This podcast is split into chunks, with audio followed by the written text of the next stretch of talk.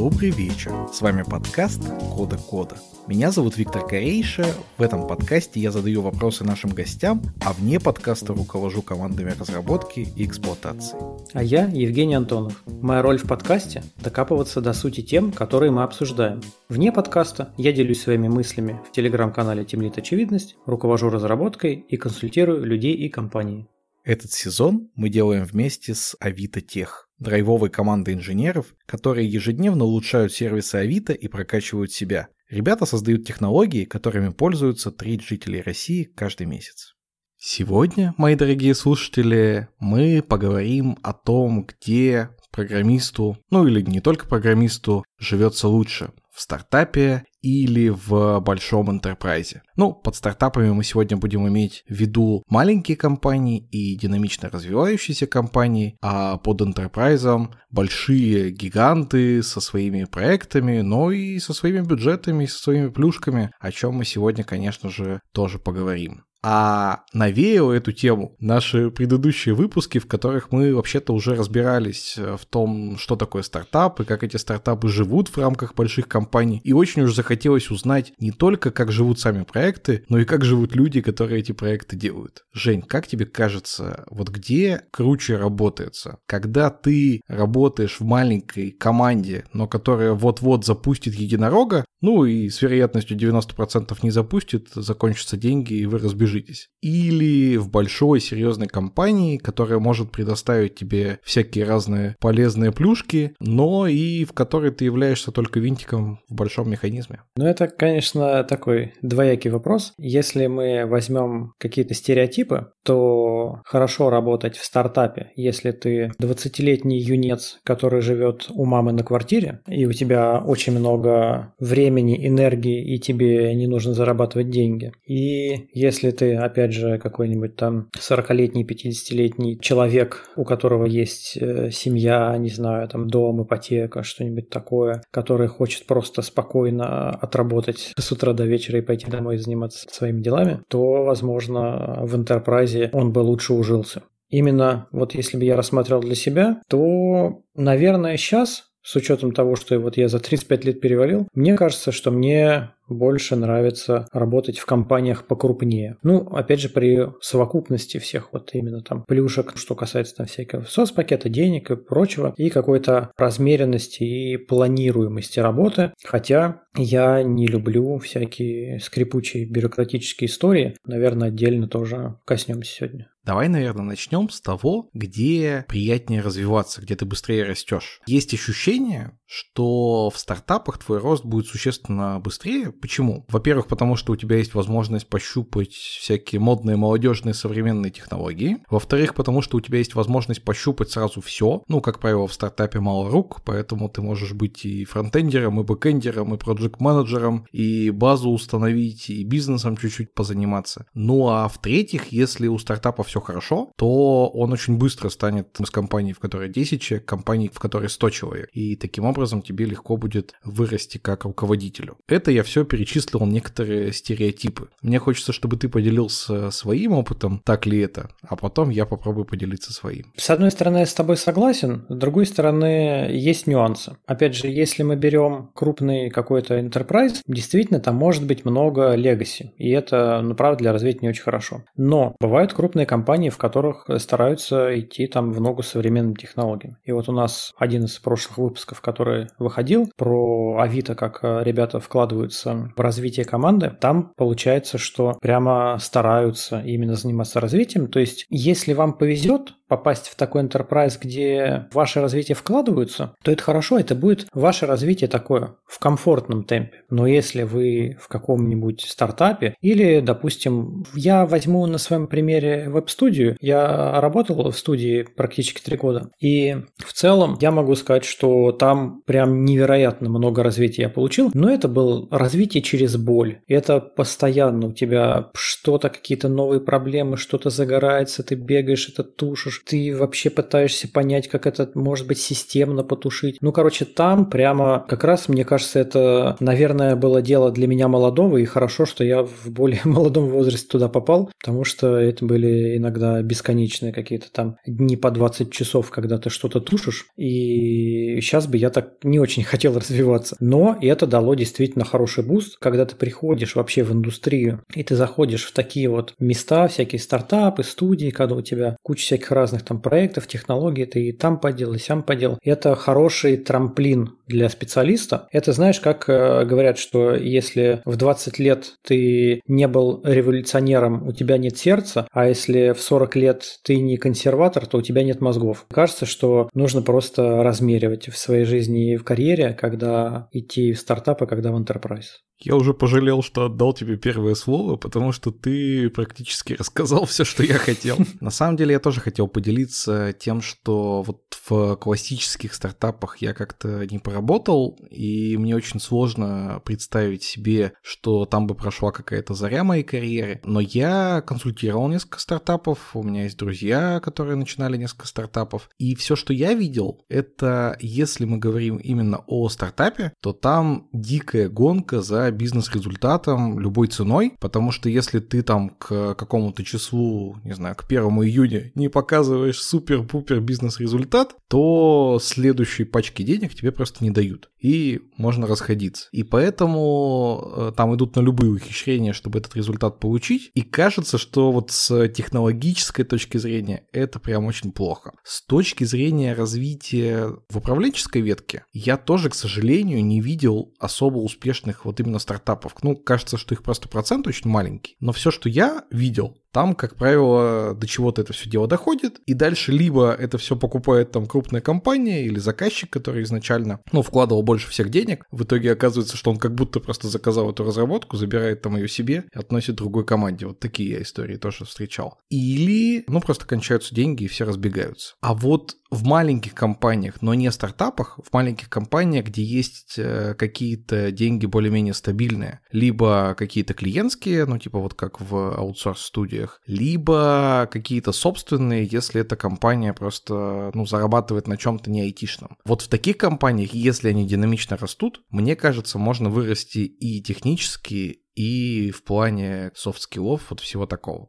Короче, мое мнение, что в маленькой компании можно вырасти, но далеко не в каждой. Я бы тогда немножко дополнил, что когда твою компанию, ну, вот у тебя был стартап, и тебя поглощает крупная корпорация, возможно, в этом, ну, собственно, нет ничего плохого, и это тоже повод чему-то научиться. Ну, вот, например, я знаю, вот раньше была Е-аптека, потом, когда был ковид, локдаун, в общем, их поглотил Сбер, это стал Сбер Е-аптека, там начали накачивать деньгами, людьми, ресурсами. Люди до этого развивались как, ну, грубо говоря, стартап. А после этого люди, в том числе там на менеджерских позициях, развивались уже учась экстенсивно расширять команду, учась превращать из ну, стартапа, а, в общем-то, сращивать его в, в enterprise так, чтобы у тебя и команда росла, и процессы эволюционировали, и не развалились, и вы при этом продуктивность свою продолжали там наращивать в каком-то разумном темпе. И то же самое было, по-моему, я вот все время путаю то ли Сбермаркет, то ли Сбермегамаркет. Они что же раньше были каким-то отдельным стартапом, их потом Сбер как-то в себя интегрировал, и в итоге у них там за два года чуть ли не в 10 раз количество людей увеличилось, серии там было 20, стало 500. И это, кстати, хороший тоже ну, вариант для развития. И это, опять же, развитие через некий стресс, когда так прям максимально быстро, динамично ты начинаешь расширяться. Но мне кажется, особенно если ты руководитель, и ты вот это все дело пережил, и ты все это дело адаптировал и, и смог вообще из этого что-то делать хорошее, и оказываешься внезапно на вершине такой уже достаточно высокой пирамиды, и в целом ты наворачиваешь на себя кучу вообще управленческого опыта разного, там и кризис-менеджмента, и там people management, там процессов, короче, вообще дофига всего. И ты прям за вот какой-нибудь год-два ты получишь либо невероятный boost, либо просто выгоришь и уйдешь, и такие случаи я тоже, к сожалению, знаю. Когда мы говорим о том, что лучше, невозможно не поговорить, наверное, о деньгах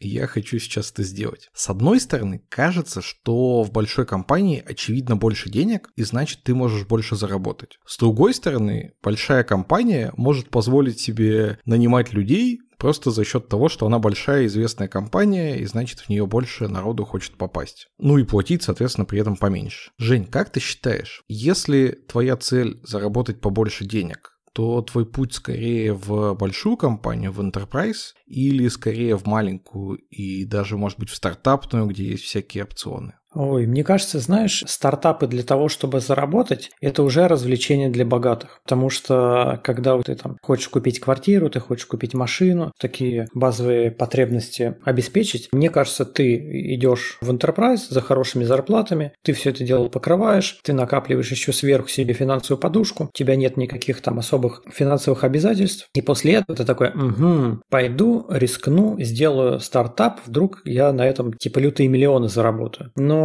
если у тебя вообще как бы ни гроша нет, и ты весь в долгах, то идти в высокорисковые такие вот э, стартапы, кажется, что это такое дело, ну, по крайней мере, для меня авантюрное. Я такой люблю чуть больше прогнозируемость. Поэтому я не сомневаюсь, что кто-то на стартапах там озолотился, но в среднем, по-моему, если почитать статистику по стартапам, там чуть ли не больше 90% они закрываются. Я бы в такую лотерею играть не хотел, пока у меня основные потребности не закрыты. Ну и в целом, кажется, что когда кто-то из наших слушателей будет устраиваться на работу, если это особенно ваша первая айтишная работа, то, конечно, в первую очередь стоит обращать внимание на твердые цифры, типа ежемесячного оклада, и только в третью или там в пятую очередь на всякие истории про премии, опционы и так далее. Ну, совсем не потому, что вас обязательно обманут, а потому что, во-первых, это не регулярная все-таки штука, во-вторых, потому что она там от чего-то зависит, от ваших действий, от внешних действий, еще от чего-то. Да, вся всяко может сложиться жизнь, и может сложиться и так, что все эти премии и опционы пройдут мимо вас. К сожалению, у меня такие истории бывали. Вот, кстати, не в больших компаниях, и, может быть, здесь ты, Жень, меня поправишь, что как раз в больших компаниях такого, может, и не бывает, я не знаю. Но в небольших такое прям сплошь и рядом. Да, ты прав. Единственное, я бы, знаешь, что хотел уточнить. Вот ты интересную тему затронул, сам того не хотя. Вот если вы идете в IT и вы ищете первое место для своей работы, вот мне кажется, велик шанс, что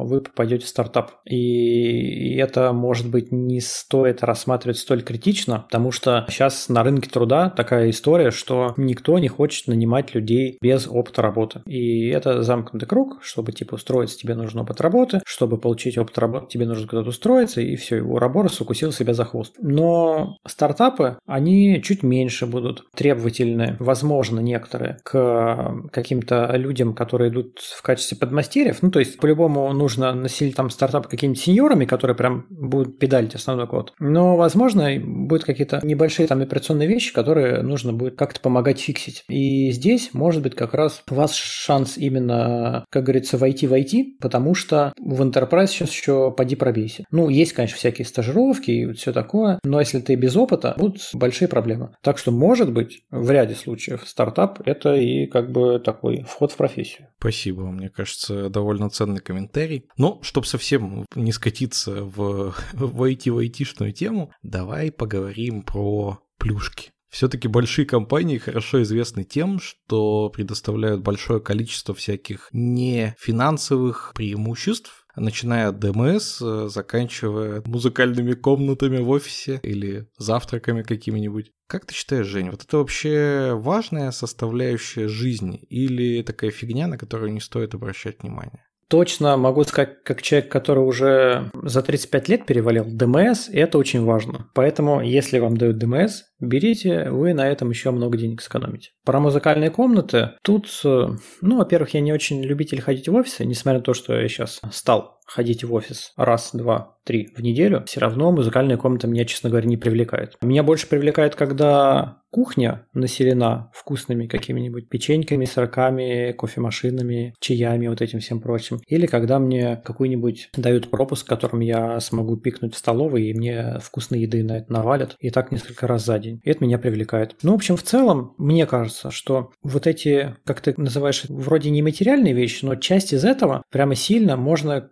конвертировать в материальное. И можно прямо посчитать, сколько ты на этом экономишь, сколько стоит там настоящий ДМС, сколько тебе там денег, может быть, компенсируют на еду, если это где-то делают, сколько тебе бесплатной еды выдают, ну или что-то типа того. Знаю компании, где завтраки выдают, где если ты засиделся допоздна, тебя на такси отправляют домой, или тебе офис-менеджер подходит и говорит, а вот ты засиделся допоздна, поэтому мы готовы заказать тебе вот ужин, вот, пожалуйста, меню, мы тебе сейчас привезем ну, на доставку ужин, чтобы ты тут вовсе у нас покушал. А всякие там PlayStation, массажные кресла, музыкальные комнаты, это прикольно. Может быть, я недостаточно это прочувствовал. Может быть, я не такой человек, кто прям бы от этого балдел. Может быть, я это просто уже, ну, не первый год вижу, что такое бывает. И там посидел пару раз, помассировался в кресле, зашел в музыкальную комнату, бумкнул по барабану, и лично мне этого достаточно. Ты знаешь, а наши слушатели, ну, кто-то знает, кто-то нет, что я много лет работал в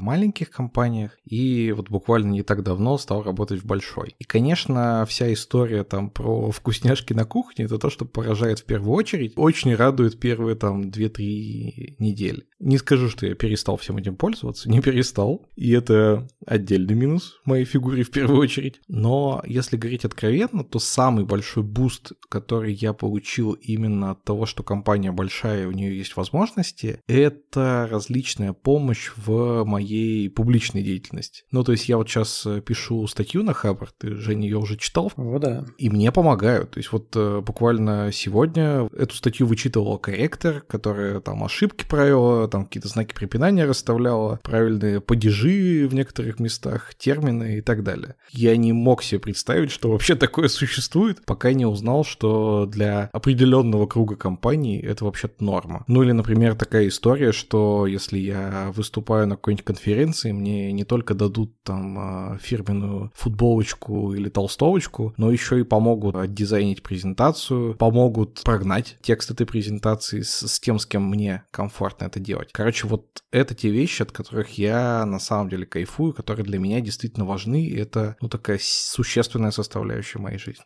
Я надеюсь, я тоже смогу таким насладиться. Я пока еще не сумел, потому что я только устроился в компанию, где это тоже активно делается.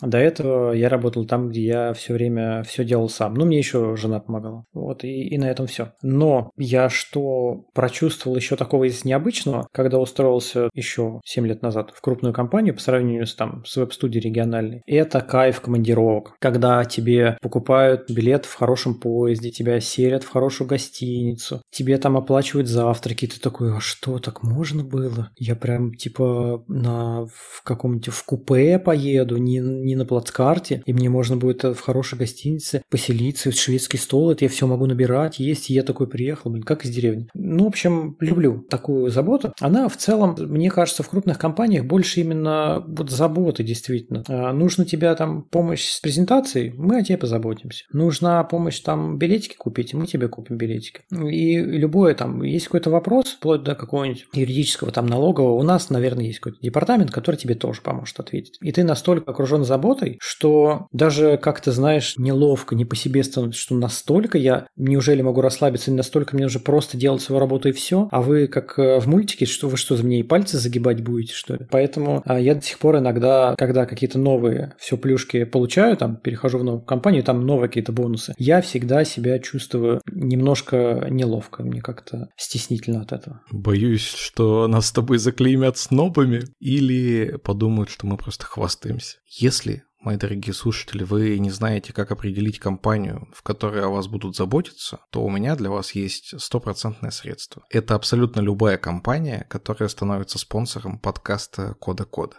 Причем это работает и в будущем тоже. Хорошая затравка. У меня к тебе есть еще один вопрос перед тем, как мы передадим слово нашим гостям. Жень, как ты считаешь, а в каких компаниях, в маленьких э, стартапных историях или в больших, больше есть возможность повлиять на мир и сделать что-то крутое? Вот с одной стороны, кажется, что если ты работаешь в стартапе, то естественно, что если ваш продукт там выстрелит и вы станете единорогом, то ты будешь одним из тех, кто, значит, этот продукт создал. Но вероятность этого события не такая уж большая. С другой стороны, если ты в большой компании делаешь даже какую-то маленькую, не очень заметную вещь, то умножая на там десятки или сотни тысяч пользователей, эта вещь может быть значительно более существенной, чем тебе кажется. Ну, грубо говоря, если ты ускорил работу какой-нибудь страницы там на 100 миллисекунд, то умножая на 10 человек это уже одна секунда, а умножая там на какие-нибудь 100 тысяч посетителей в день, это там несколько сэкономленных человеческих лет за сутки или, может быть, даже человеческих жизней. Вот для тебя, Жень, насколько вообще важен этот фактор, насколько ты влияешь на мир? И в какой компании, на твой взгляд, проще вот это влияние осуществить?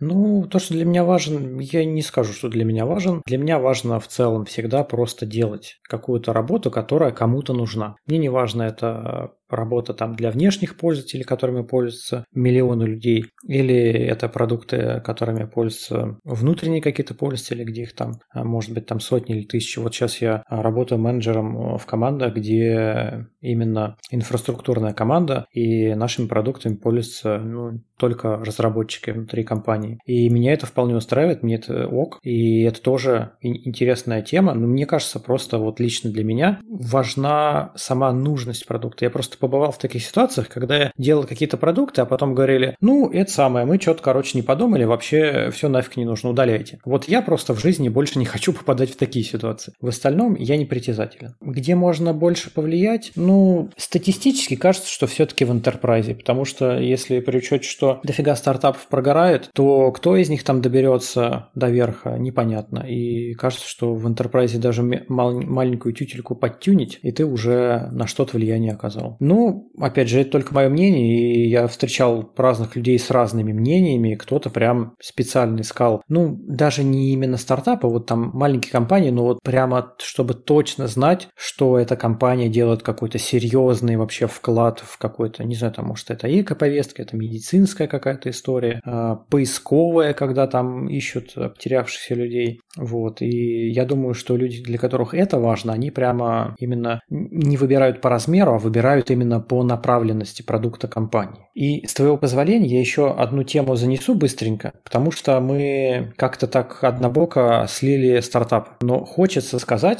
что у стартапов и маленьких э, компаний есть один вообще большой плюс. Ты там можешь сделать многое за короткий промежуток времени. И ты можешь на что-то повлиять в этой компании тоже достаточно быстро. И этого мне очень не хватало. Вот как только я перешел из студии в компанию более крупную, где более скрипучий бюрократический механизм, у меня первые года два, наверное, вообще невероятно подгорало. Я такой, блин, мы это делали за два дня. Сейчас мы в текущей компании, там, допустим, делаем это несколько недель. Я тогда заносил и говорил, блин, а что происходит? Почему мы не можем вот этот текст, допустим, просто разместить? Мне говорили, о, ну тут надо согласовать, ну тут нужен пиар, ну тут нужен вот ок от этих, ок от тех, ок от всех. Вот эти не могут окнуть, одни в отпуске, вот те не могут, они там типа заняты, у них там стратсессия, еще что-то. И вот меня раньше от этого бомбило, но несколько лет, и то ли у меня в душе что-то умерло, то ли я привык и смирился. Не знаю,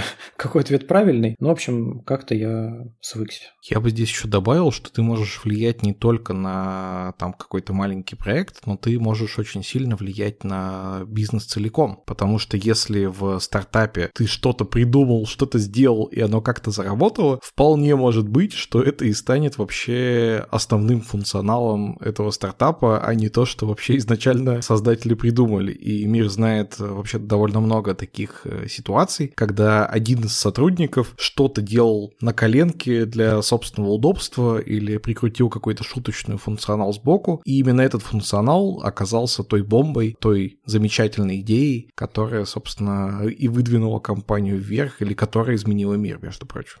Да, да, в небольших компаниях это вы действительно можете делать. А про enterprise, ну, говорят, что в enterprise идут на пенсию или умирать. Поэтому частенько, знаете, история, что пошел в какой-нибудь условный там банк крупный или еще что-нибудь типа того, и сидит просто с 9 до 6 человек отсиживает. Не обязательно даже что-то делать, перекроешься всеми этими процессами, scrum ы, agile ы, планирование, в общем, насочиняешь что-нибудь, день сидишь и, и домой пошел. Вот такие случаи бывают. Э, даже про один из банков банков ходила история, что у него есть этаж для уволенных. Ну, то есть людей прям явно не увольняли, держали, ну, в принципе, денег много, разработчики какие-никакие что-то разрабатывают, но они вообще бестолковые были, поэтому их на отдельный этаж, в общем, отселяли, и был такой этаж для уволенных, где просто low-performer ы сидели, пинали болт, и, в общем-то, зарплату свою получали окладную. Я бы хотел все-таки дополнить наш диалог тем, что интерпрайзы бывают очень разные, и есть те, в которых действительно любой чик согласуется месяцами, и очень много сотрудников сидит и ничего не делает. А есть э, те, которые, так же как и небольшие стартапы, умудряются динамично и круто развиваться. И точно так же и маленькие компании бывают очень разные. Бывают те, которые собрались э, на коленке и вот-вот развалятся просто потому, что бизнес-модель не способна заработать денег на собственное проживание. А бывают такие, которые вот-вот классно вырастут, изменят мир и помогут помогут вам вырасти в техническом плане. Поэтому, наверное, однозначного ответа сегодня не будет, но мне все-таки очень хочется, чтобы наши гости поделились своими историями и своим мнением о том, где же работается лучше. На этом предлагаю пригласить в нашу виртуальную студию нашего первого гостя.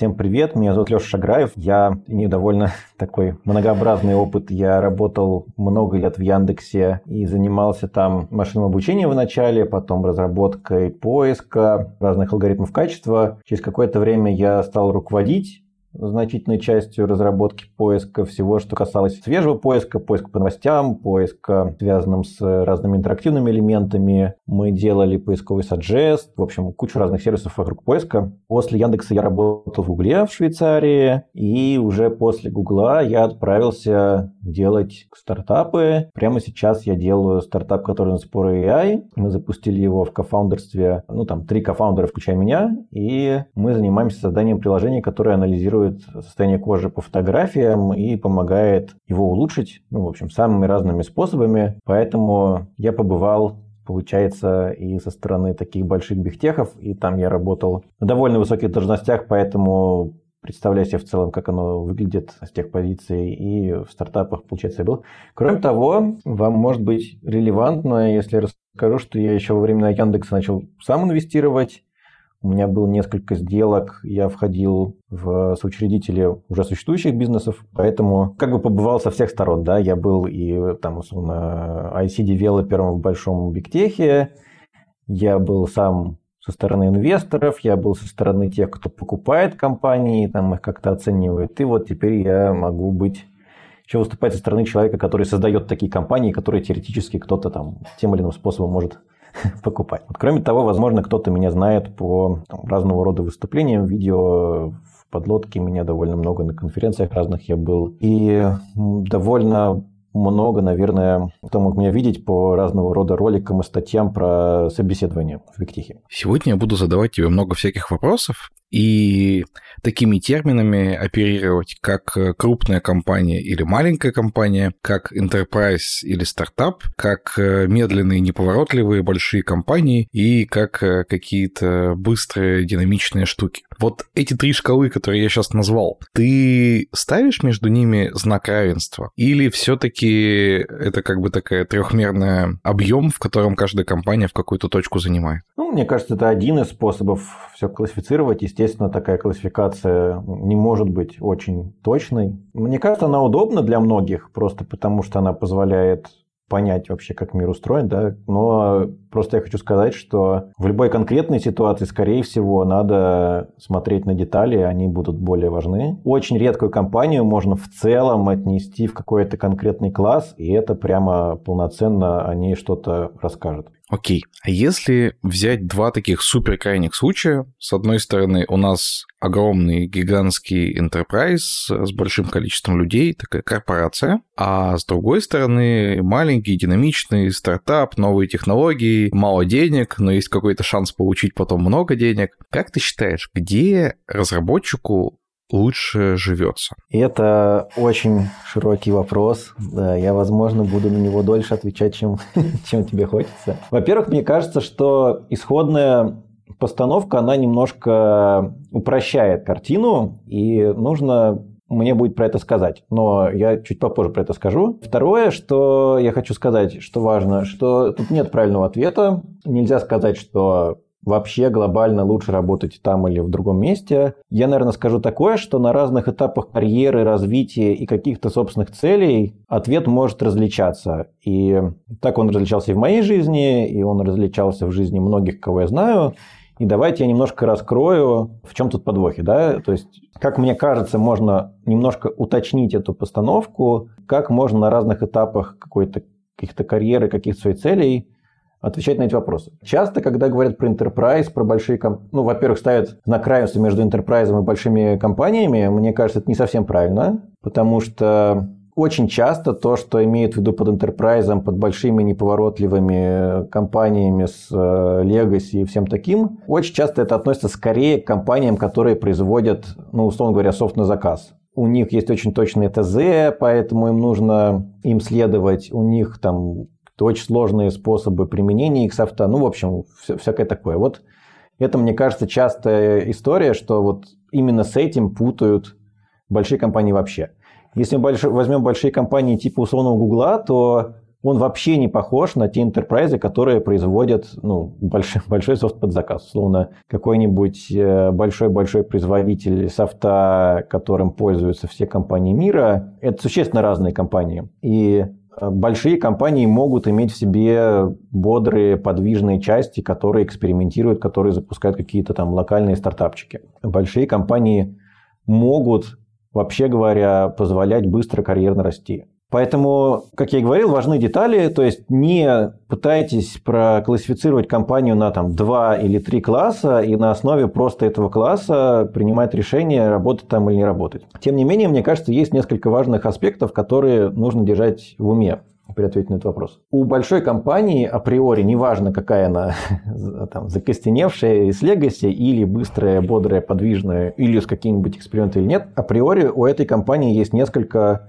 важных особенностей. Первое, как мне кажется, особенно если мы берем хорошие компании, там реально есть инструменты и развитые какие-то средства для того, чтобы развивать людей. Там прямо есть люди, которые занимаются обучением, там есть бесконечные внутренние курсы, внутренние ресурсы, там по любому вопросу есть хорошие специалисты, которые могут иногда просто отвечать на вопросы, а иногда прямо писать гигантские там, уч- внутренние учебники почему-то. Я был супер удивлен, когда пришел в Google и обнаружил, что там есть прямо на входе, там, конечно же, есть курс условно для молодых программистов, которых учат программировать в Гугле, но там также есть курс для молодых менеджеров, которых нанимают в Google, а также есть курс для молодых директоров, а также для вице-президентов. То есть на какой бы уровень ты ни пришел, там обязательно для тебя есть какая-то образовательная программа, куда ты можешь сходить, и тебя как бы научат той работе, которую ты должен делать именно в Гугле. Это было супер круто. Ну и, естественно, там какие-то внутренние штуки, типа там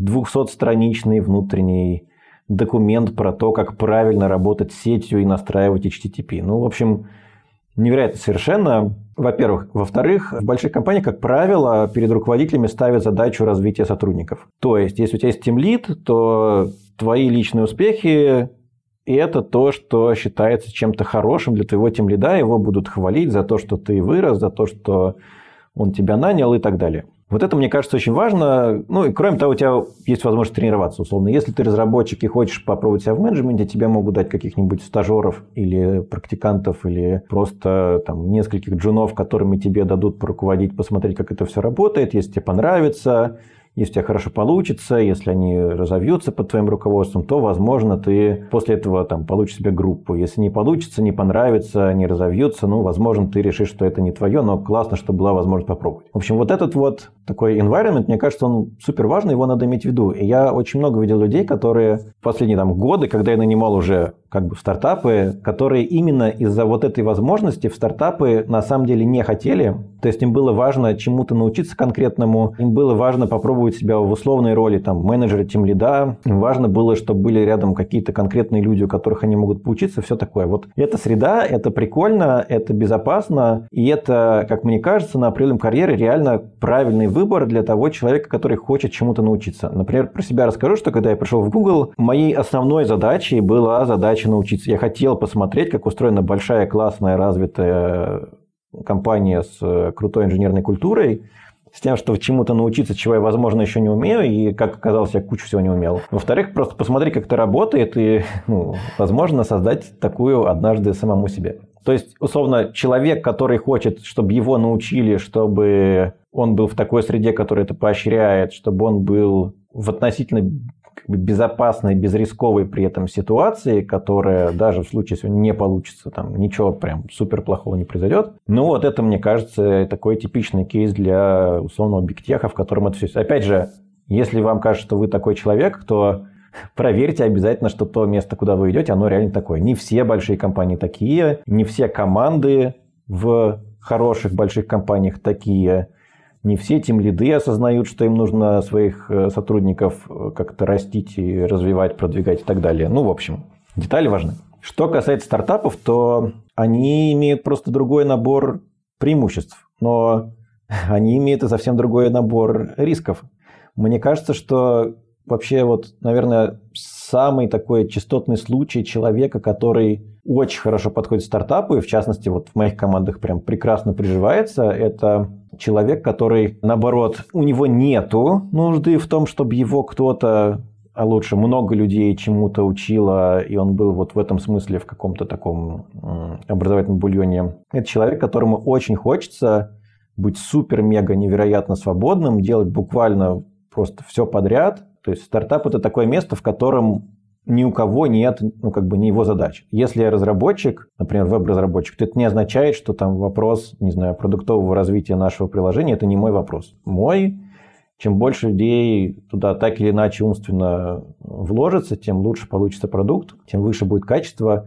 Короче говоря, есть возможность быстро делать какие-то относительно большие вещи, которые в случае просто большой развитой компании, большого развитого продукта делятся на большое количество маленьких кусочков. Ну, условно, запустить совсем новый сервис в ситуации большой компании в одиночку, ну, вряд ли возможно. Скорее всего, там будет довольно сильное разделение ролей. Даже если вам кажется, что это не так, на самом деле это так, потому что, а еще у вас есть юристы, а еще у вас есть пиар, а еще у вас есть какие-нибудь люди, которые потестируют сервис, а еще у вас есть группа ну, просто, условно, моментального реагирования, дежурные, короче, и так далее. Это все люди, которые просто есть, вы часто привыкаете к тому, что они просто есть, и все. Здесь их нет, а им неоткуда взяться, поэтому вы все делаете как бы сами. Есть возможность быстро делать такие штуки, которые, условно, на уровне корпорации создаются там гигантскими отделами, и никто себе в как бы послужной список это как единолично записать не может. Поэтому мне кажется, что в стартап приходят люди, которым, ну вот если говорить с карьеристской точки зрения, им интересно положить готовый,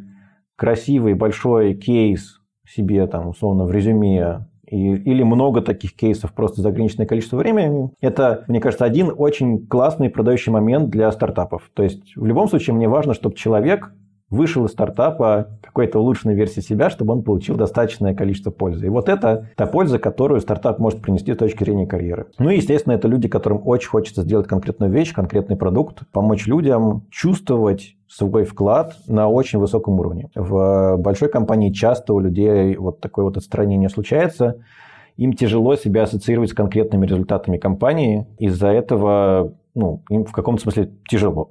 Вот.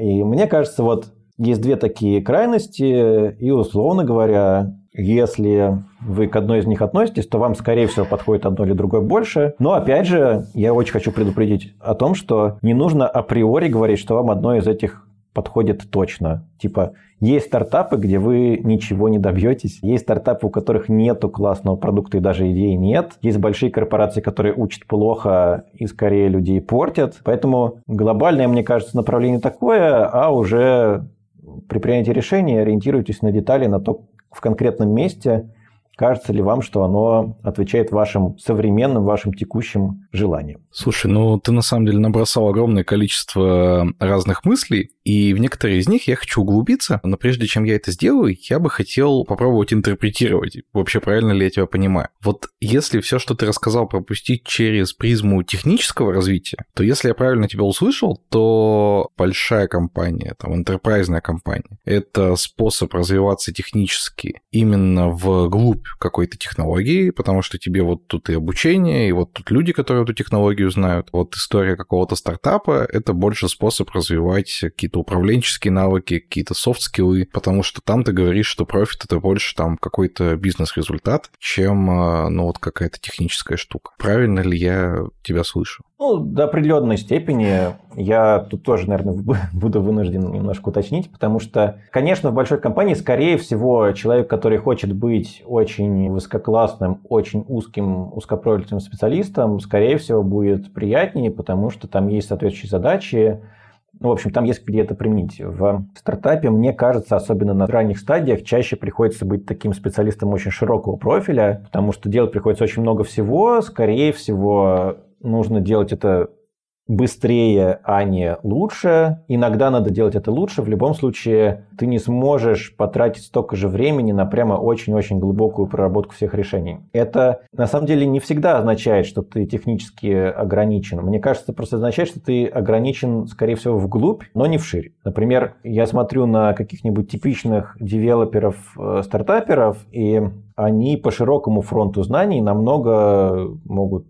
превосходить типичных разработчиков из бигтехов по очень простой причине. Вот, допустим, у нас есть инфраструктура, да, там есть, не знаю, там есть код, который где-то хранится, там есть какая-то безопасность, там есть всякие эти CI-CD-процессы, релизы, там есть облако, куда сервисы катаются, там есть какие-то там, не знаю, тесты, там есть инфраструктура поверх этих сервисов, да, там есть много сервисов, которые взаимодействуют.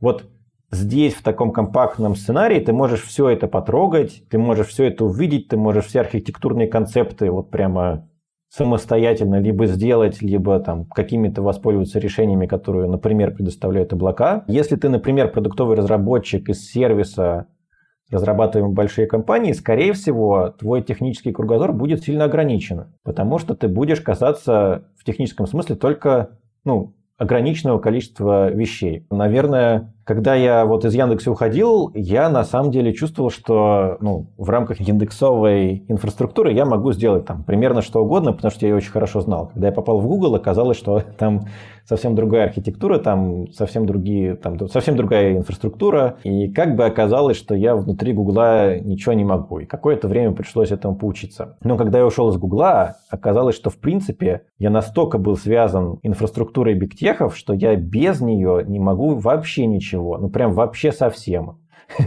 И, конечно, с тех пор э, я, например, прошел большую дорогу с тем, чтобы наоборот. А теперь я могу без помощи внутренних облаков Гугла или Яндекса, или там, не знаю, Microsoft, сделать что угодно на тех инструментах, которые есть на рынке. И это прикольно, это тоже по-своему развитие, но условно круто, что я потрогал, не знаю, балансеры в AWS. В Яндексе я никогда не трогал балансеры никакие, потому что их до меня написали, и мне надо, про это не надо было думать. Круто, что я их потрогал, но, понятно, в глубину, в сами балансеры я на самом деле не залезаю. Вот если бы я был в Яндексе, мне было бы интересно, работать с балансерами, я мог бы быть в команде балансера и писать балансер. Естественно, я бы намного лучше понимал, как эта вещь работает, чем я сейчас понимаю. Да? Но то, о чем я хочу сказать, что при этом, занимаясь такой узкопрофильной деятельностью, как, например, написание балансеров, я бы не видел еще много чего. Я бы не видел сториджа, я бы не видел баз данных, я бы не видел там каких-нибудь штук, связанных с авторизацией, ну, короче, и так далее. Вот, мне кажется, как это немножко можно уточнить. Слушай, хочу, пока мы отсюда далеко не убежали, поговорить еще про один разрез, который касается вот чего. Даже если мы берем какую-то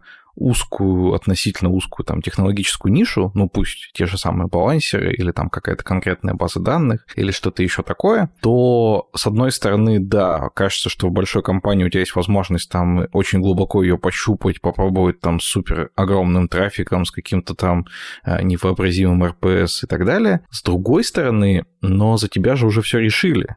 Ну, то есть кто-то когда-то выбрал, что у вас будет Nginx, и максимум ты можешь получше там изучить его конфиги и научиться на Lua для него писать. А на самом деле где-то рядом существуют там какие-то другие Я, кстати, даже не знаю, какие. Но они точно наверняка есть. Какие-то совсем другие технологии, которые тоже про балансеры, но которые ты в большой компании не можешь пощупать, просто потому что здесь вот решили, что будут только там на Nginx жить. Вот что ты про это думаешь? Ну, ты правильно все сказал. Это, мне кажется, в мою мысль очень хорошо вписывается. Ты можешь очень глубоко копать в какую-то тему, При этом твои возможности посмотреть за рамки этой темы будут ну, ограничены просто в силу того, что за рамками этой темы уже есть какие-то люди, которые ей тоже занимаются и, скорее всего, хорошо это делают. Просто для точности скажу, что я скорее здесь говорил в примере про балансеры как бы не про людей, которые, например, Nginx настраивают, а про людей, которые пишут условный Nginx.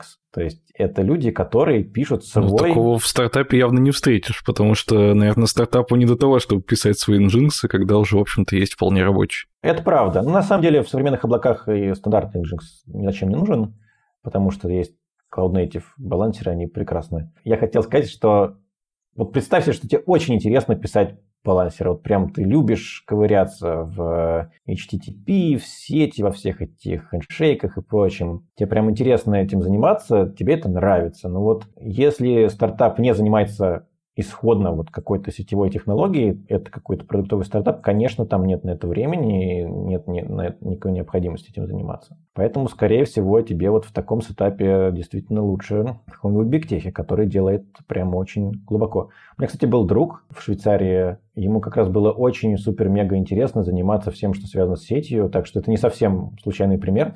вот. У него была ученая степень, именно связанная с, со всякими сетевыми топологиями, ну и он на очень низком уровне оптимизировал сеть Гугла. Это было очень круто, естественно, мало какой стартап может себе такую работу позволить. Поэтому вот этот человек был прямо на своем месте, ему прям там было прям правильно находиться. Я бы хотел, чтобы мы с тобой попробовали резюмировать для того, чтобы принести какую-то конкретную пользу кому-то из наших слушателей. Вот давай представим, что нас сейчас слушает человек, который условно сейчас считает себя там жун плюс и очень хочет прокачаться технически, но, может быть, у него нет какого-то конкретного решения. Вот он хочет там в одно конкретную точку бить, или он хочет там более широко. Вот у него есть абстрактная такая задача. Хочу быть медлом, там, сеньором и далее. Как бы ты рекомендовал ему подойти к принятию решения о том, где работать? Я про это так думаю, что ты выбираешь работу, наверное, есть смысл считать, что ты на ней будешь там условно год, два, три, дальше загадывать нет смысла, меньше, скорее всего, тоже нет смысла. И ты себя спрашиваешь, а что по результатам этих лет я себе запишу в актив? Самый простой способ про это делать – думать, что я себе напишу в резюме. То есть, если вы не разобрались, чего вы хотите от жизни, вы можете не мучиться этим вопросом, вы можете просто подходить с позиции резюме. И вот я условный джун, и я думаю, окей, что я запишу себе в резюме? Мне кажется, честно, это мое мнение, что если я именно что джун, то скорее я бы посоветовал идти как раз в бигтех, потому что в бигтехе я смогу записать себе в резюме, что я работал с такими-такими большими сервисами, что я запускал такие-то такие-то фичи, что я вот, может быть, там потрогал управление. В общем, это довольно понятные свершения для джуна, которые делают его постепенно там сеньором и так далее. Опять же, вокруг такой очень разнообразный, разношерстный коллектив классных людей, на которых можно смотреть и просто выбирать, какой ну, условно, образ тебе больше нравится для твоего личного будущего. Когда ты становишься сеньором, когда ты уже переходишь в позицию, где ты скорее уже готов указывать путь, а не следовать по пути, который тебе нарисовали, ты можешь уже выбирать намного более широко. Просто мне честно кажется, что джуну для личностного роста в типичном, особенно маленьком стартапе, просто не хватит окружения. Я очень много видел джунов, которые в стартапном environment просто годами не развивались, и это очень грустно. Ну, в больших компаниях я видел много джунов, которые быстро развивались. в стартапах я видел, я практически не видел джунов, которые прям супер быстро развивались. Просто, ну, это не, им приходится решать не те задачи, которые нужны для роста от джуна до медла. Как правило, не всегда. Ну и когда ты переходишь уже на позицию, где ты можешь указывать технологический путь самостоятельно, то у тебя просто намного больше вариантов. Ты правда можешь осмотреть стартапчик, потому что условный сеньор из Яндекса или Тинькова или тем более из Гугла – это уже человек уровня там, CTO, в небольшой компании. Вполне можно попасть на такую должность и научиться уже чему-то совсем другому. Ну, можно, понятно, продолжать работать в большой компании, может быть, в другой, может быть, в той же самой, но развивать свою вот экспертизу по ну, в такой более узкой специальности. Я бы такой совет дал. Может быть, ты сейчас со мной поспоришь? Мне кажется, что твой совет работает на такой горизонт 1-2 года, когда действительно ты там за год получил у себя запись в резюме и пошел дальше. Но когда мы смотрим на среднесрочный горизонт, типа там на 3 года, на 5 лет, то там возникает та опасность, вот о которой ты говорил выше, что когда ты вышел из Яндекса, ты понял, что хорошо умеешь работать с инфраструктурой Яндекса, но у тебя там большие пробелы в каких-то других штуках. Как ты оцениваешь опасность того, чтобы в рамках одной компании, тем более очень большой компании, хорошо научиться делать только что-то в рамках этой компании? То есть хорошо научиться эксплуатировать какие-то штуки, которые больше нигде в мире не существуют, и, соответственно, твоя экспертиза больше никому не нужна. Для начала нужно себя не обманывать. Если ты работаешь в большой компании, если ты работаешь в любой компании, то ты в процессе развития своей карьеры в этой компании учишься развивать карьеру в этой компании. Точка. Смысле, это не риск, это просто так жизнь устроена. Ты просто должен быть к этому готов, что когда ты из нее выйдешь тем или иным способом, ты столкнешься с тем, что другие люди по-другому работают, другими инструментами пользуются и все такое. Ты просто, зная об этом на самом старте, ты будешь к этому готов. Я думаю, что нет смысла этого бояться, есть просто смысл сохранять некую гибкость мышления. Не стоит. Вот самое, конечно, досадное, что случается с людьми с бигтехов, что они работают там очень долго и начинают думать, что то, как работает конкретный бигтех, это вот истинно то, как все должно быть, вообще по-другому не может быть. И вот они прошли гигантский путь, чтобы понять, наконец, как вообще всем людям работать. Вот это не так. Просто любая компания, особенно успешная, она верует в свой путь, она хочет думать, что она классная, и это для нее совершенно нормальное свойство в своих сотрудниках развивать ощущение того, что они какие-то уникальные, крутые, великолепные вещи делают и все такое. Просто мне кажется, в самом начале пути, вот если я тот самый мидл, который пошел в условный бигтех для того, чтобы там пару лет поучиться сделать что-нибудь классное, а потом уже решить, что делать своей жизнью,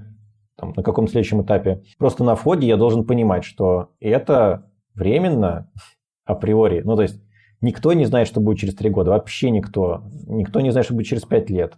Даже не надо пытаться себя обманывать. Вы не знаете, будете ли вы работать в том же месте или нет. Просто вы этого не знаете. И успокойтесь. Это не должно никак влиять на ваше самочувствие. Ну, не знаю, не знаю, без разницы. Буду делать то же самое, ну, хорошо. Буду делать что-то другое, ну, научусь.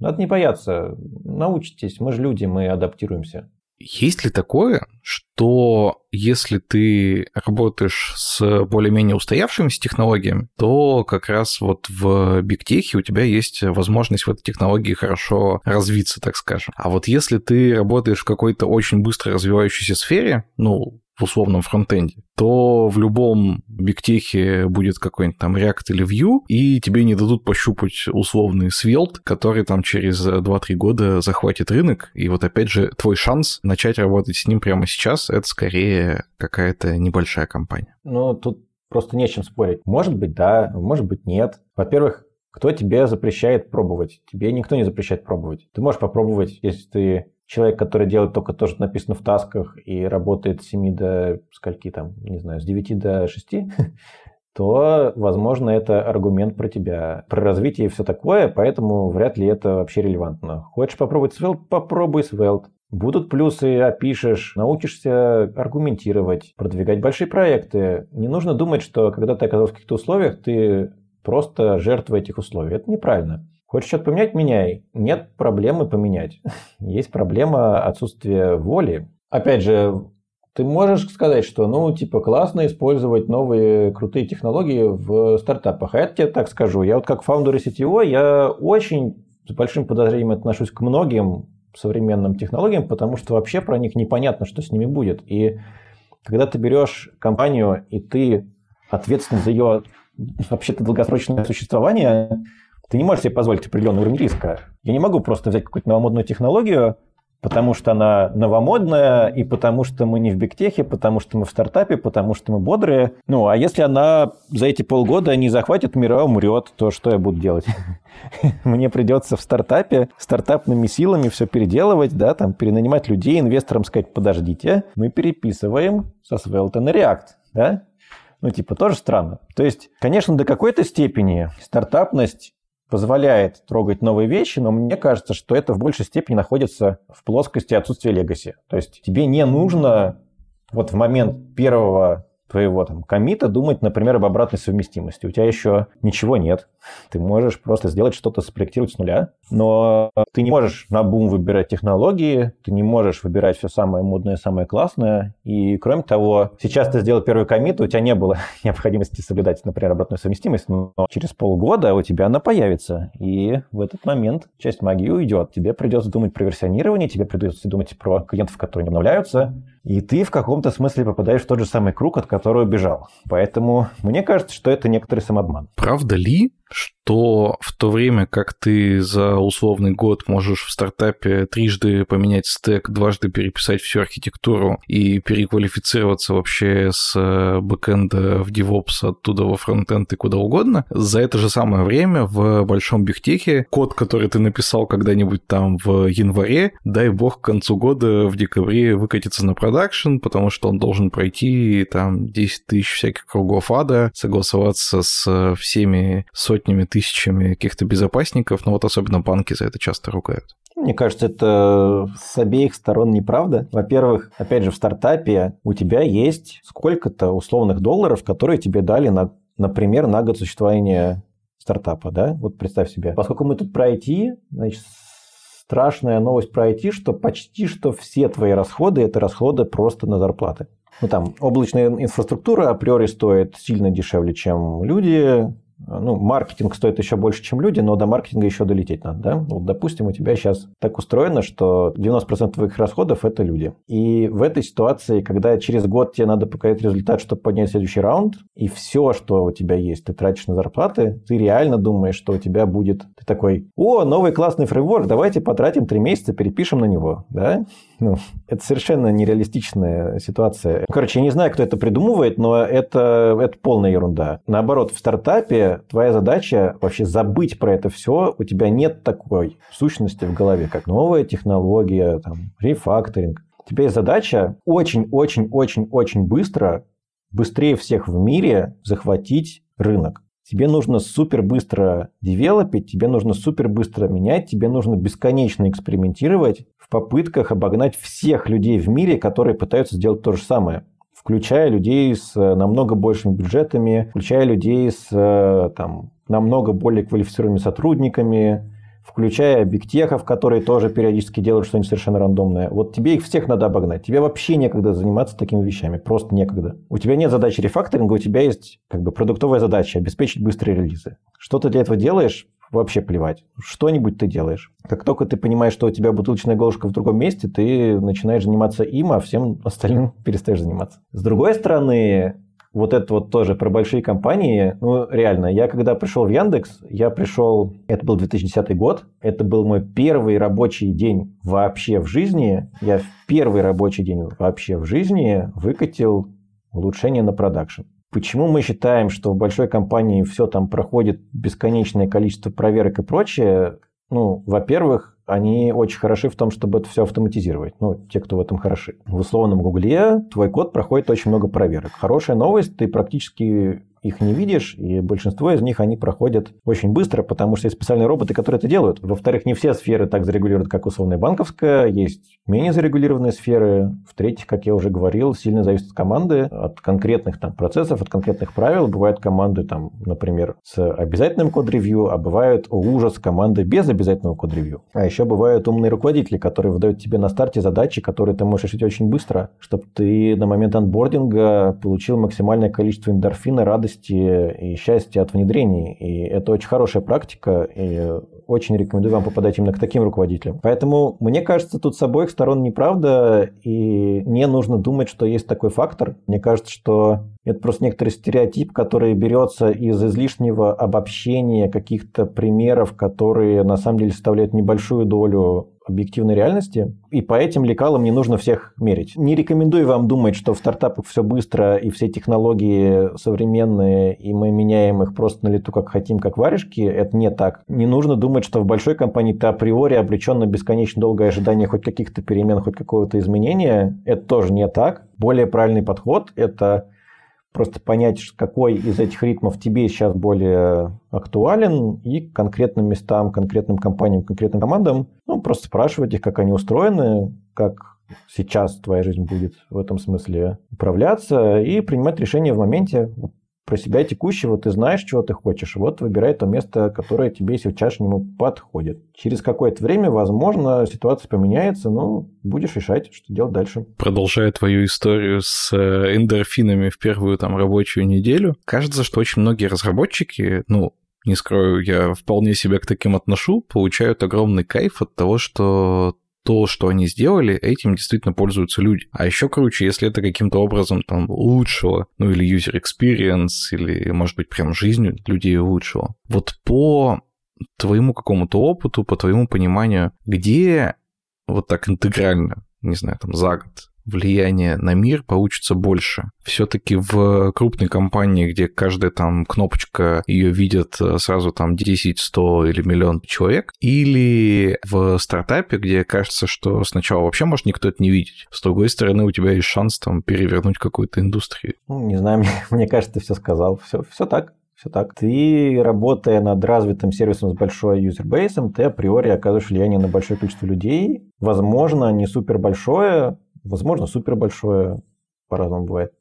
В стартапе ты, правда, можешь вообще никаких пользователей не получить. Стартап может закрыться до этого. В стартапе ты можешь дотянуться до какого-то ограниченного количества пользователей, которые принести прям супер невероятную пользу. Есть хорошие медтехные стартапы, например, которые он так делают. Интересный момент, как мне кажется, про который многие не задумываются, он такой, что традиционные гиганты нашей любимой интернет-индустрии, они все вырастали на рекламной модели, когда у тебя очень-очень-очень много пользователей, но ты с каждого пользователя получаешь очень-очень мало денег. Условно там, не знаю, если ты поисковая система, да, то там, не знаю, клик по какому-нибудь баннеру может стоить, там, не знаю, в среднем, условно, там, какие-то центы, но за счет того, что у тебя там миллиард таких запросов в день, да, ты получаешь очень хорошие э, деньги. Как ни странно, вот эта модель, она, ну, то есть эта модель, она очень сильно въелась в наши мозги, и нам всегда кажется, что вот э, такая история, что пользователей должно быть много, если у тебя нет миллиона пользователей, то ты не понятно, чем занимаешься, и в целом рекламная модель часто у всех присутствует в голове как единственное возможное. Интересный момент, который я узнал, когда начал, собственно, инвестировать, это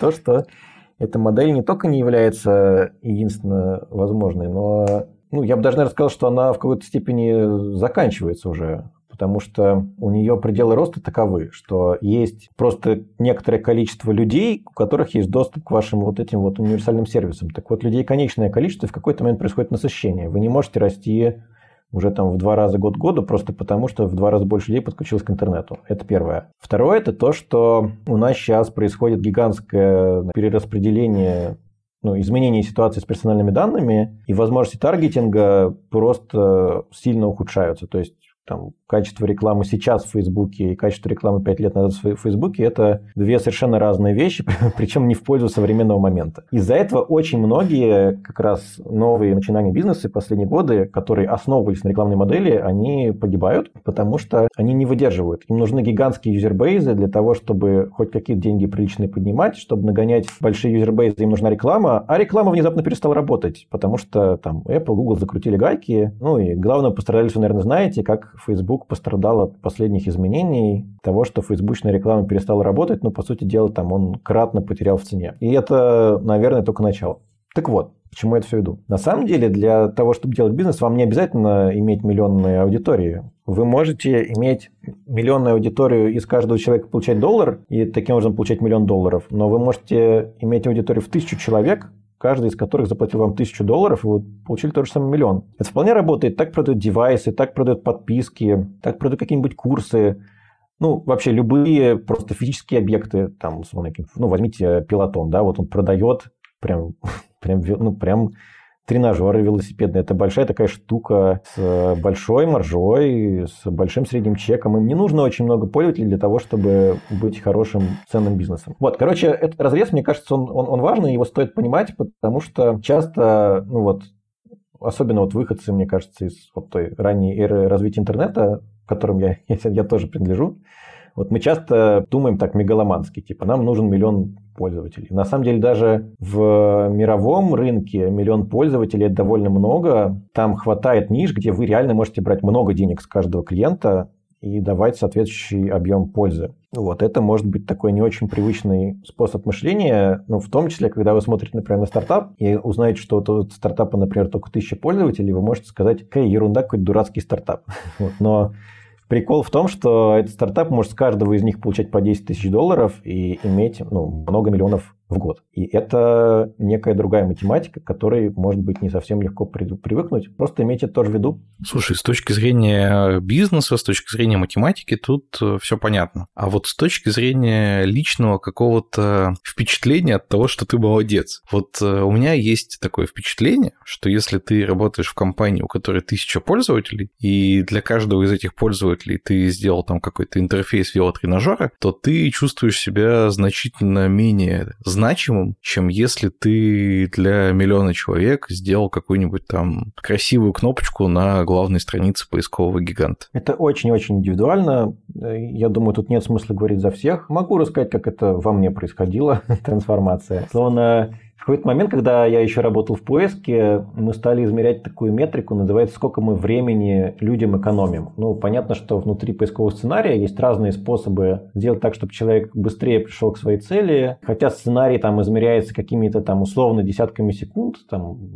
минутами максимум. Вот оказывается, что если сценарий измеряется десятками секунд, и ты экономишь человеку там несколько секунд на этом сценарии, то это вообще довольно неплохая доля так-то, да, там проценты, может быть, даже десятки процентов. Мы буквально мерили, сколько мы суммарно времени людям экономим. Ну и получались прям красивые такие числа, прям чувствовал, что не зря живу. Это вполне себе способ думать, но Впоследствии, условно, я сказал себе так. Я сказал себе, ну окей, каков здесь у тебя кэп? Ну то есть, допустим, люди вообще не будут тратить время на поиск, ну по любой причине, да, вот не знаю, моментальные нейроинтерфейсы, которые понимают, что тебе надо до того, как ты это осознал, сразу тебе отдают ответ, вот типа 0 секунд ты тратишь, все время мы тебе сэкономили. Но даже в таком случае оказывалось, что довольно большой там эта оценка не получится. То есть люди больше времени тратят на просмотр сериалов, чем я когда-либо даже в самой лучшей ситуации смогу им сэкономить этого времени и дать им этой пользу. С другой стороны, если я делаю что-то связанное с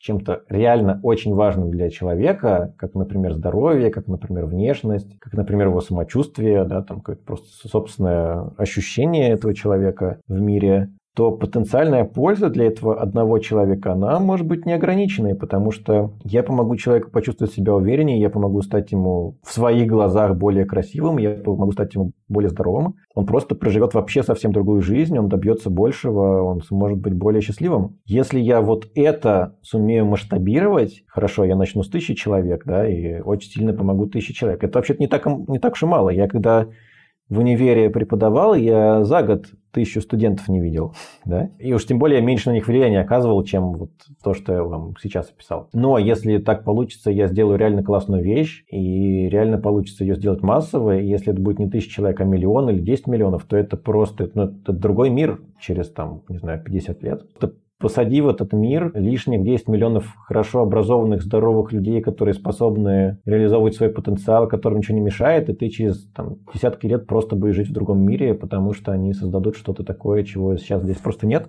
Вот, и поэтому для меня вот этот вот переход из бигтеха в такой более ориентированный на конкретного человека стартап, который пытается принести больше пользы, чем мы это делали в свое время в том же поиске или в тех же платежах, ну, он был очень естественный. Я прям чувствую, что сейчас у меня есть, по крайней мере, потенциал сделать намного больше, чем то, чего я даже в принципе мог добиться, идеально сделав свою работу ну, вот в таком уже готовом сервисе. Ну, вот такие примерно у меня рассуждения.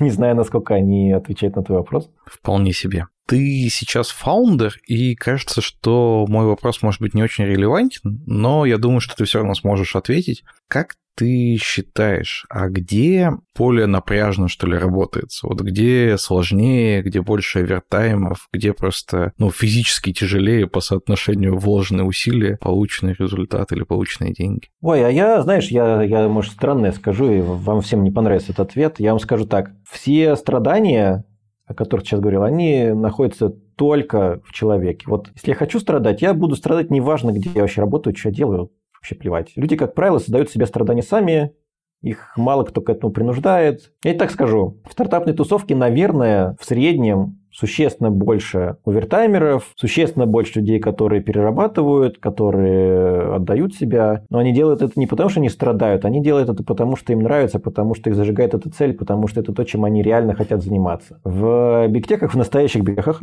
в крупных международных, там специально так выстроен менеджмент, чтобы уметь справляться с ситуацией, когда у вас большое количество людей, которые не хотят развития, которые не хотят много работать, которые не хотят ну, вообще меняться. Так уж оказалось, что если ты хочешь нанять 100 тысяч человек, то они не будут звездами все, они не будут все хотеть быстрого развития, быстрой карьеры, они не будут все хотеть менять мир. Ну, таких среди них, может быть, будет, там, не знаю, 10 тысяч, может быть, 20, в любом случае не будет все. Кроме того, эти звезды, их очень сильно утомляет всякая рутина, всякая повторяющаяся деятельность и так далее. Поэтому там работает, естественно, разделение труда, что если ты не, не хочешь расти, это окей, это не считается чем-то плохим, это считается нормальным, и я с этим согласен. В смысле, это нормально, если человек хочет быть счастливым. это нормально, если человек имеет какую-то жизнь за пределами работы, и эта жизнь ему нравится. Но это mindset, который не подходит для стартапа ранней стадии. Для стартапа ранней стадии нужен человек, который сильно зажжен. Потому что иначе в чем смысл его нанимать? Tech может себе позволить большое менеджерское усилие по работе с такими людьми. Стартап не может, стартапу нет смысла нанимать такого человека, ему есть смысл подождать немножко и нанять того, кто будет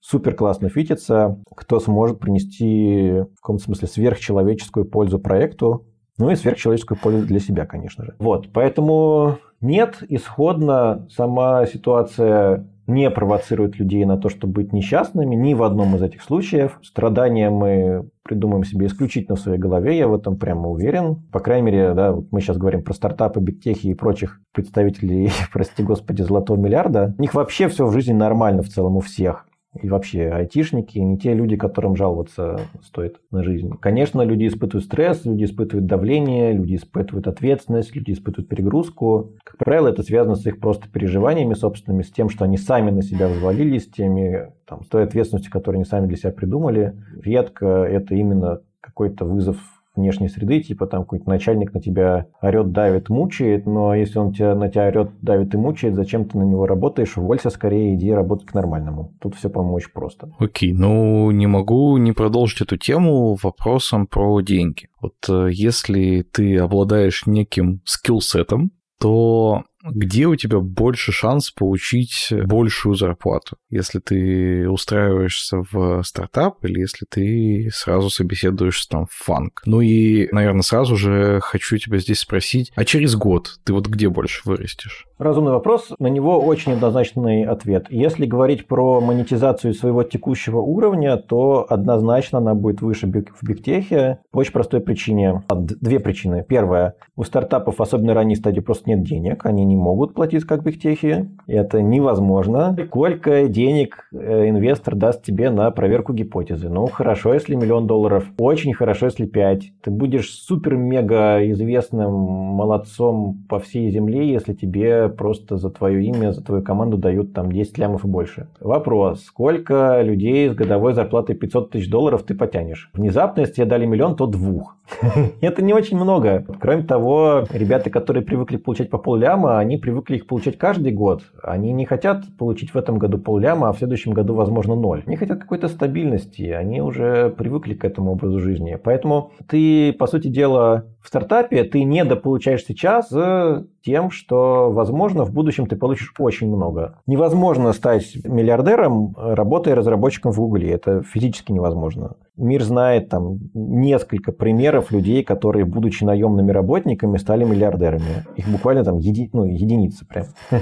вот. Это некий верхний лимит. По сути дела, ты в стартапе размениваешь текущий уровень на возможный будущий суперуровень. Будет это через год или через там, 5 или через 10 или вообще когда-нибудь будет, ты не знаешь, потому что такова специфика стартапа. Но я так скажу, если вам такой размен не ок, то в стартап лучше не идти, вам будет очень неспокойно. Что-то надо еще сказать, что, опять же, я начинал с того, что думайте про результат. Вот с чем вы выйдете. Очень может быть, что тот результат, с которым вы выйдете из стартапа, даже с учетом того, что вы получите меньше денег за какой-то период, он будет того стоить. То есть, условно, вы, ну, я не знаю, там, условно, возьмем меня как пример. Наверное, я сейчас, если бы я зашел в Google, то я бы зашел на, там, на 2-3 грейда выше, чем то, что у меня до этого было. Просто потому что, ну вот, немного поменялось мое позиционирование. Так со многими, верно. То есть, типа стартап, он, вот как я говорил, он дает тебе возможность упаковать в короткое время огромное количество вообще очень-очень разного опыта, который ты в другой ситуации в бигтехе ну,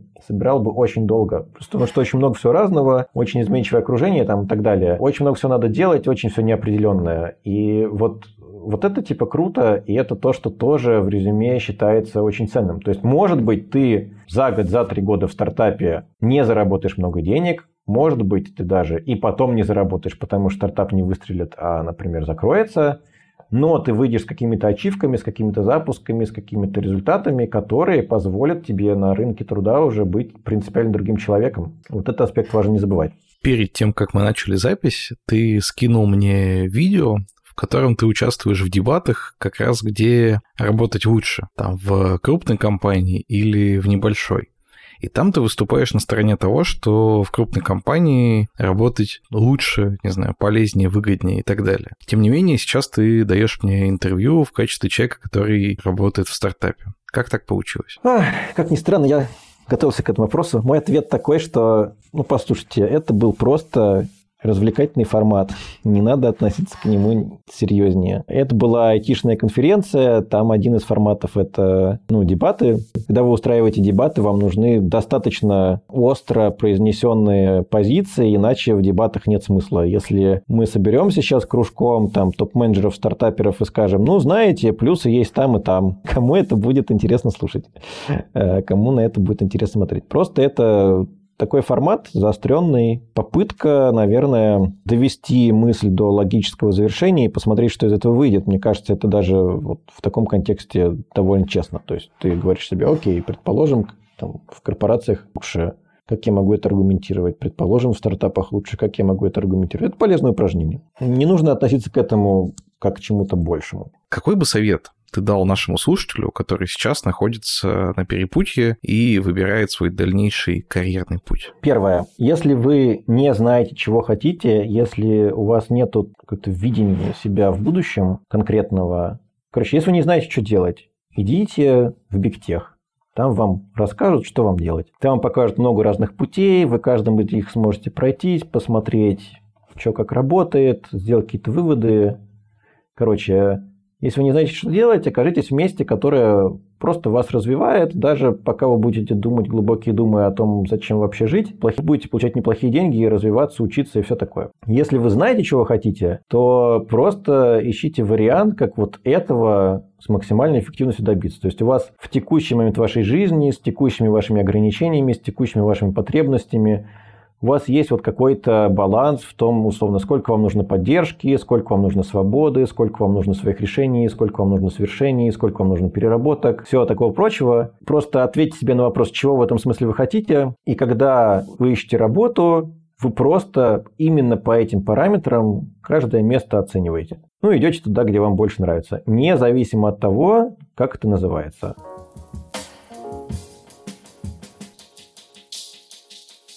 Действительно, на вкус и цвет все компании немножечко разные. Но я призываю вас, мои дорогие слушатели, пропускать это все через призму того, что у Алексея действительно очень обширный опыт. Он попробовал разные компании в разное время, и то, что именно сейчас он работает больше в стартапных историях, совсем не значит, что это лучший выбор и для вас тоже. А сейчас я приглашаю в нашу виртуальную студию второго специального гостя из Авито. Его тоже зовут Алексей, но это просто совпадение. А вот совпадают ли его мысли и что вообще думают ребята, которые сейчас работают в бигтехах, мы сейчас с вами и узнаем. Меня зовут Ивасюта Алексей. По основной специальности я фронтендер, но исторически занимался много чем и всяким разным. И сейчас на данный момент работаю в Авито. Ну и в целом могу рассказать тогда про свой путь. Он был достаточно продолжительным и разнообразным в целом, потому что начинал я свою айтишную именно карьеру вообще с совсем маленьких компаний. Первая из них это была такая маленькая-маленькая а, строительная частная даже фирма, в которой я выступал в роли такого контентщика даже, или там чувака, который поддерживает сайт. Еще когда не особо что-то знал, и там пытался какие-то изменения вносить, как-то сайт видоизменять, помогать э, человеку, который владел этой компанией. Ну, это такая была полу полуайтишная, скажем, э, работа, не совсем то, что ты ожидаешь, когда идешь в IT. А следующий мой опыт уже был в полноценной компании. Она была небольшая. Я ее все-таки квалифицирую как э, больше стартап, чем э,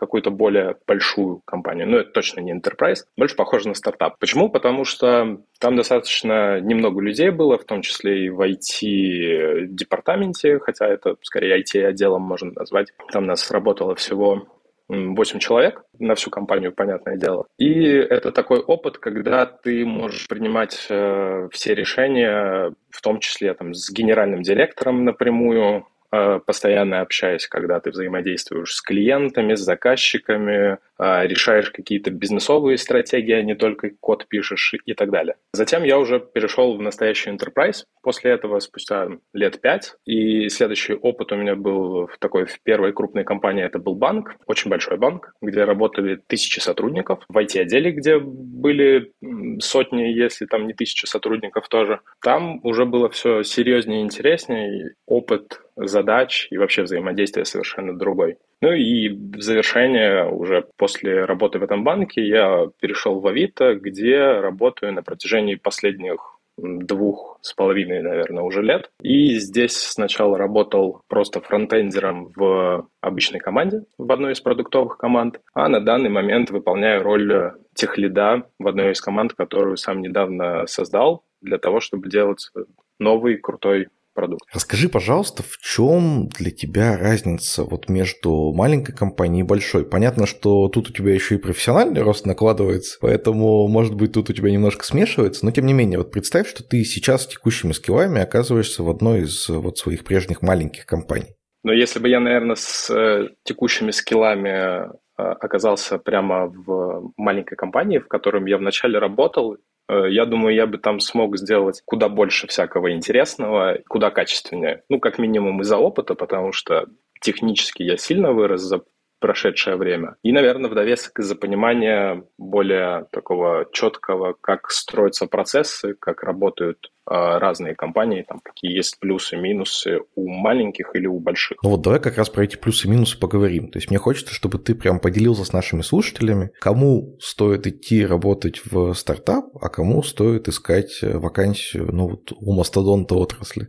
Я, наверное, не буду начинать с рекомендаций, куда стоит идти, а куда не стоит. В целом все работы хороши, как говорил один классик. Но есть нюансы как говорится. Как мне кажется, когда ты работаешь в стартапе, у тебя достаточно быстро может происходить э, карьерный рост по должностям. То есть за счет того, что компания маленькая, тебя больше видно, если ты работаешь, ты напрямую общаешься со своим руководством зачастую, и в том числе там, с генеральным директором, например, или с э, руководством какого-то другого уровня. Здесь гораздо проще показать, что ты делаешь, доказать, что ты делаешь, и увидеть какой-то профит от твоей работы быстрее. Соответственно, наверное, стереотипно считают, что в стартапе быстрее растешь. Я, пожалуй, наверное, склонен с этим согласиться. Хотя в целом я знаю опыт других коллег, которые точно так же быстро росли и в больших компаниях. Давай сразу уточним, быстрее растешь с точки зрения технической или с точки зрения вертикали? Именно с точки зрения карьеры. Выше скорость, если ты будешь работать в стартапе, но в целом это достаточно двоякая история и, наверное, зависит от какого-то конкретного проекта, от конкретной компании, от конкретного человека. Я думаю, в целом вырасти можно и там, и там достаточно быстро по карьере. В том числе и по техническим скиллам тоже. На мой взгляд, в большинстве своем технических технический рост обусловлен собственным желанием человека, если он готов в это вкладываться и работать над этим, он вырастет независимо от того, где он работает, будь то маленькая компания или большая, будь то стартап или кровавый enterprise. Но опять же, есть э, нюансы. Зачастую в больших компаниях больше и сложнее технический стек, поэтому ты там можешь получить э, больше навыков, но это не всегда так работает. О, я забыл еще про свой путь упомянуть, что я свои стартапы, собственно, создавал. Один из них был достаточно успешным, ну, относительно успешным. Э, с моим другом делали один проектик, выводили его на рынок, и он даже там год просуществовал, мы денежку зарабатывали. Вот здесь интересная обратная сторона была, потому что, например, например, за год работы именно над своим проектом, над этим, я получил гораздо больше знаний, гораздо больше технического роста, чем за несколько лет работы в компании до этого. И это только потому, что тебе приходилось э, делать абсолютно все и своими силами. И у тебя не было выбора, чтобы там переложить на кого-то другого, кто в этом разбирается. Поэтому приходилось решать все проблемы самостоятельно, и из-за этого шел рост технический. Точно так же может происходить в стартапе, когда у тебя достаточно ограниченное количество специалистов, и если у тебя есть какая-то задача, тебе ее нужно решить, тебе придется разбираться самостоятельно, потому что других вариантов нет. Поэтому ты можешь быстрее расти. Но Обратная сторона в том, что у тебя может не быть больших и сложных задач, и они могут быть достаточно рутинные, поэтому ты можешь и не расти. В общем, это такой вопрос, на мой взгляд, он достаточно двоякий, и здесь, наверное, всегда можно найти одинаковые возможности для роста и в стартапах, и в больших компаниях. А можно ли интерпретировать твои слова так, что в стартапах легче расти вширь, потому что ты занимаешься всем? Ну, типа, full stack, потом еще в администрирование, потом еще в бизнес-составляющую и так далее. Возможно, да. Я тут, наверное, не дам четкого ответа, потому что, наверное, опять же, это зависит от человека. В целом, пожалуй, у тебя, наверное, там будет побольше возможностей Э, для такого роста в стартапе. Потому что в большой компании все-таки зачастую у тебя достаточно ограниченная ответственность за какой-то там кусочек функционала, за какую-то часть продукта, и в целом ты можешь за нее не выходить. Выход за, из этой зоны подразумевает просто твой дальнейший рост, ну, в том числе карьерный, без там выхода из своей зоны ответственности, ты вряд ли будешь расти в большой компании. А в стартапе у тебя, скорее всего, придется это делать так или иначе в какой-то момент. А еще существует такое мнение, что в небольшой компании тебе нужно сделать задачку, ты просто берешь и делаешь. А в крупной тебе нужно там 10 тысяч согласований, там подождать, пока тебе дадут доступ до нужной базы, выкатка какая-нибудь суперсложная через ИБ, и в итоге time to market пол полгода. Ну вот особенно банки так часто критикуют. А, ну, слушай, это достаточно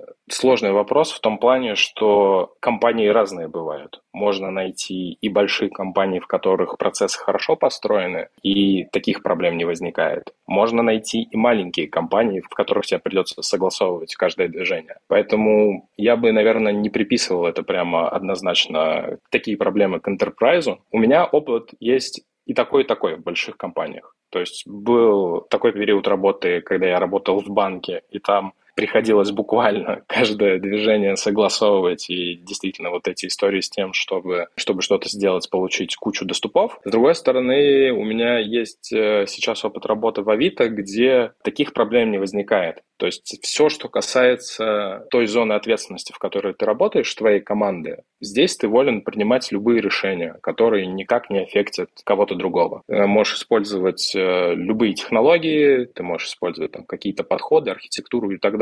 Главное, чтобы задачи, которые ты решаешь, решались эффективно и качественно. Поэтому это в большинстве своем зависит от процессов, которые выстроены. Про любые технологии все-таки хочу немножко докопаться. Опять же, кажется, что если ты делаешь какой-то стартап, то ты можешь выбрать примерно любую технологию, которая вот сейчас есть на рынке. И, ну, во-первых, ты, скорее всего, не упрешься в ее ограничения. Во-вторых, у тебя нет там какого-то легаси, бэкграунда, инфраструктуры уже построенной и так далее. Все-таки, когда ты в крупной компании, скорее всего, набор там, ну, глобальной технологий, ну, там, языков, фреймворков, инфраструктуры структурных единиц, он более-менее фиксированный на уровне компании, скорее всего. Ну да, здесь с этим не поспоришь. В больших компаниях все-таки стек, какой-то набор инструментариев, он более устоявшийся, чем э, в любом стартапе. Все-таки компания, когда планирует э, разработку, инженеры, которые этим занимаются, должны учитывать перспективы дальше работы своего продукта и перспективы технологии, которые они используют. Э, нельзя просто так взять и затащить любую хайповую технологию только потому, что они все говорят, и не быть уверенным, что через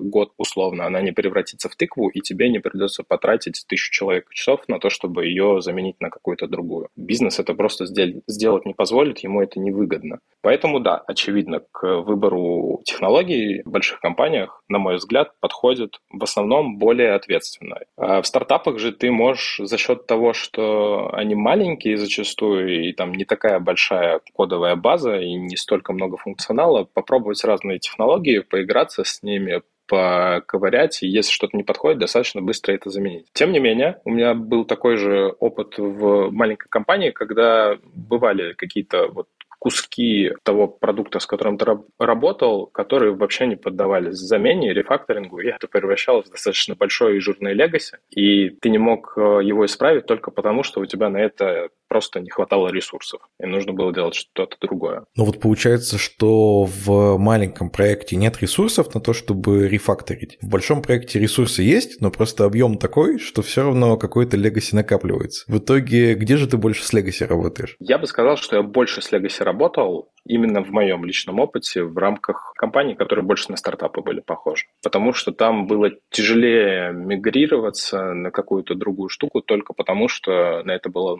нужно потратить много времени. Продать это в рамках маленького бизнеса достаточно тяжело. И сказать, что нам нужно там потратить, условно, не знаю, полмесяца на то, чтобы переписать, только потому, что вот там есть какая-то техническая проблема, например. И мы полмесяца не будем делать фичи. А мы стартап, нам нужно развиваться быстро, быстро, быстро, быстро, пытаясь догонять и обгонять конкурентов. В больших компаниях с этим было проще, потому что здесь к этому относится, наверное, чуть более ответственно, мне кажется. И здесь проще доказать, э, зачем нужно то или иное изменение. Доказать его как раз э, в контексте долгосрочного планирования. Давай поговорим о процессах. Опять же, есть э, такая стереотипная история о том, что в больших компаниях хорошо, что процессы выстроены, и новичку помогает научиться там таким вещам, как код-ревью, или, может быть, даже парное программирование, таким вещам, как э, там код стайлу, таким вещам, как правильному деплою, в общем, каким-то практикам, которые потом могут ему пригодиться, там, в том числе, может быть, в стартапах. А насколько, вот на твой взгляд, это действительно такой фактор, который может влиять на принятие решения, где работать? Слушай, наверное, если бы я сейчас со своим опытом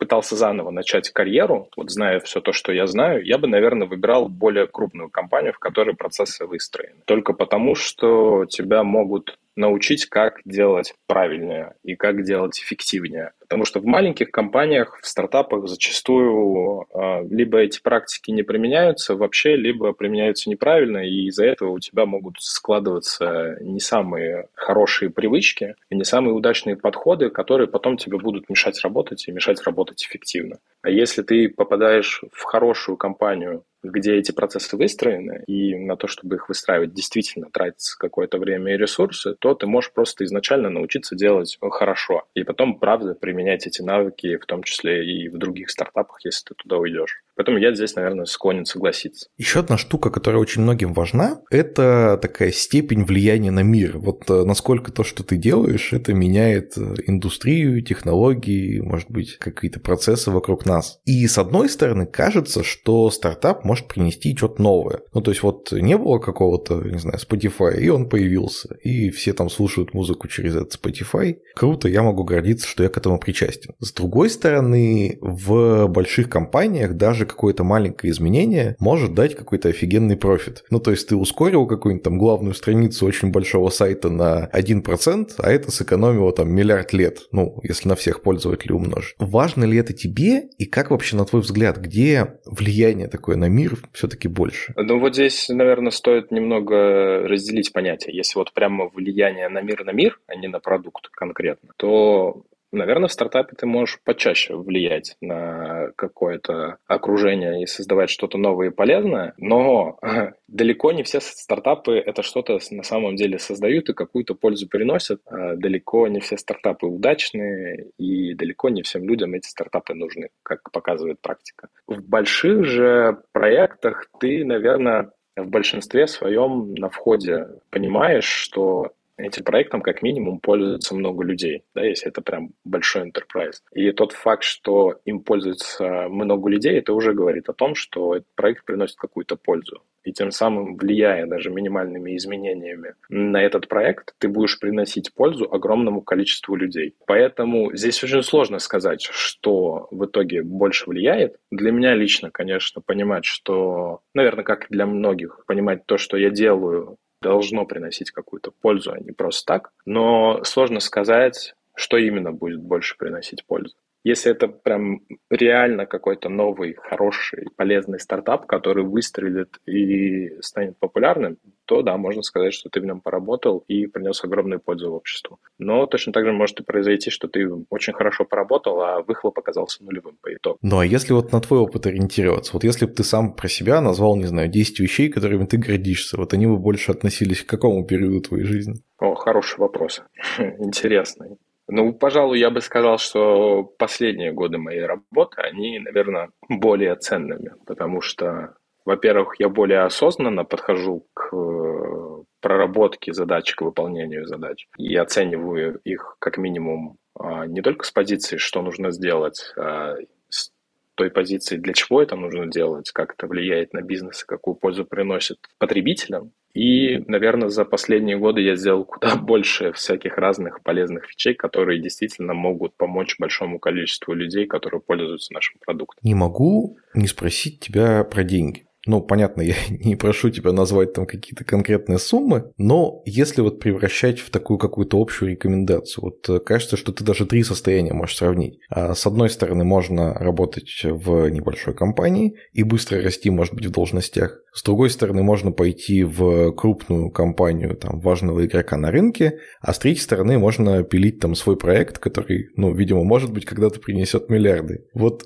с точки зрения, э, так скажем, финансовой грамотности разработчика, что бы ты рекомендовал? А, ну, я бы точно не рекомендовал заниматься своими проектами, если вы прямо не хотите всю жизнь быть на, а, а, работником. То есть, да, мы знаем историю успешных людей, которые зарабатывают миллионы, но Тут, как обычно, об этом много говорили. Мало кто понимает, сколько работы за этим стоит, сколько там часов потрачено и сколько э, времени нужно было к тому, чтобы, для того, чтобы прийти к этому успеху. То есть я, когда делал свой проект с моим другом, мы очень много времени убили, там около года только для того, чтобы его сделать, и потом еще около года, чтобы там выйти хотя бы на какую-то минимальную прибыль. И, и то мы за два года сильно выгорели так, что мы этот проект в итоге закрыли. Доходы с него были такие весьма, весьма маленькие. При этом в маленьких компаниях ты можешь, правда, расти быстрее по э, зарплате. И у меня именно так и было в моей карьере. Когда я начинал работать, я приходил еще совсем зеленым студентом, который ничего не умел. И за пять лет э, работы в компании я вырос от стажера до CTO. И зарплату свою, соответственно, повысил там на, в N раз. Но проблема маленьких компаний в том, что у них достаточно ограниченный бюджет зачастую, и они могут тебе позволять расти до тех пор, пока ты не упираешься в какую-то планку, которую не могут себе позволить. И зачастую эта планка, она сильно меньше, чем у больших компаний, только ну, потому, что у них просто меньше денег у этих маленьких стартапов. Лично в моем опыте для меня было так, что пока я работал в маленькой компании, я дорос до определенной планки по зарплате, после которой я понимал, что я могу дальше уходить на рынок и в других компаниях получать больше, но конкретно эта компания мне уже больше просто физически не может предложить из-за этих ограничений. И так бывает очень часто.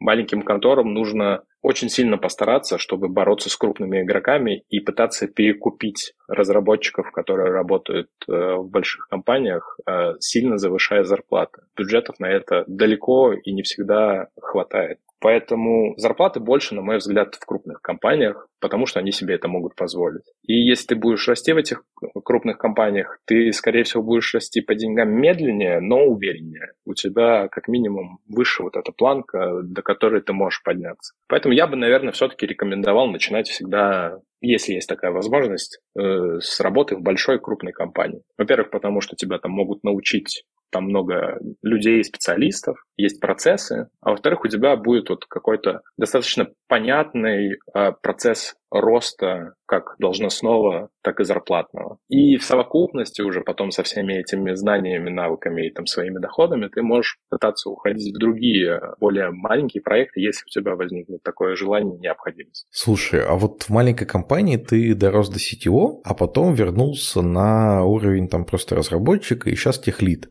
Вот лычки тебя не парит, что раньше у тебя там, не знаю, в LinkedIn висела красивая лычка, а сейчас, ну, как бы не очень красивая относительно старой. Ну, я уходил, справедливости ради, не на просто разработчика, я был CTO, а потом тимлидом э, в другой компании. В Авито я уже приходил обычным разработчиком, потому что мне немножко поднадоело на тот момент. Честно, сначала было немножко стрёмненько, потому что я не понимал, как к этому будут э, другие относиться.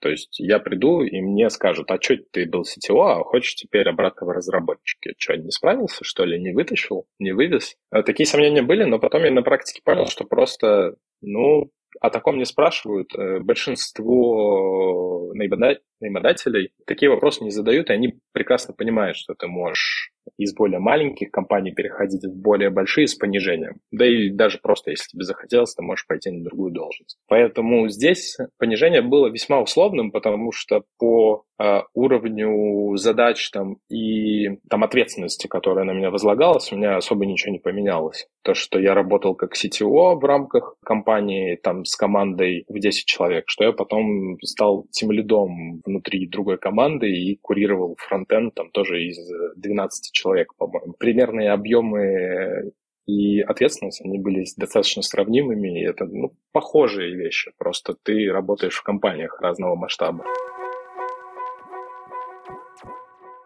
Интересно, что несмотря на то, что первый Алексей сейчас работает в стартапе, а второй Алексей в бигтехе, их взгляды во многом очень сильно пересекаются и часто сводятся к тому, что от конкретной компании и от вас, от вашего желания от э, вашего текущего состояния и этапа развития зависит гораздо больше, чем от того, что это за компания. Стартап это какая-то небольшая компания или же энтерпрайзная история.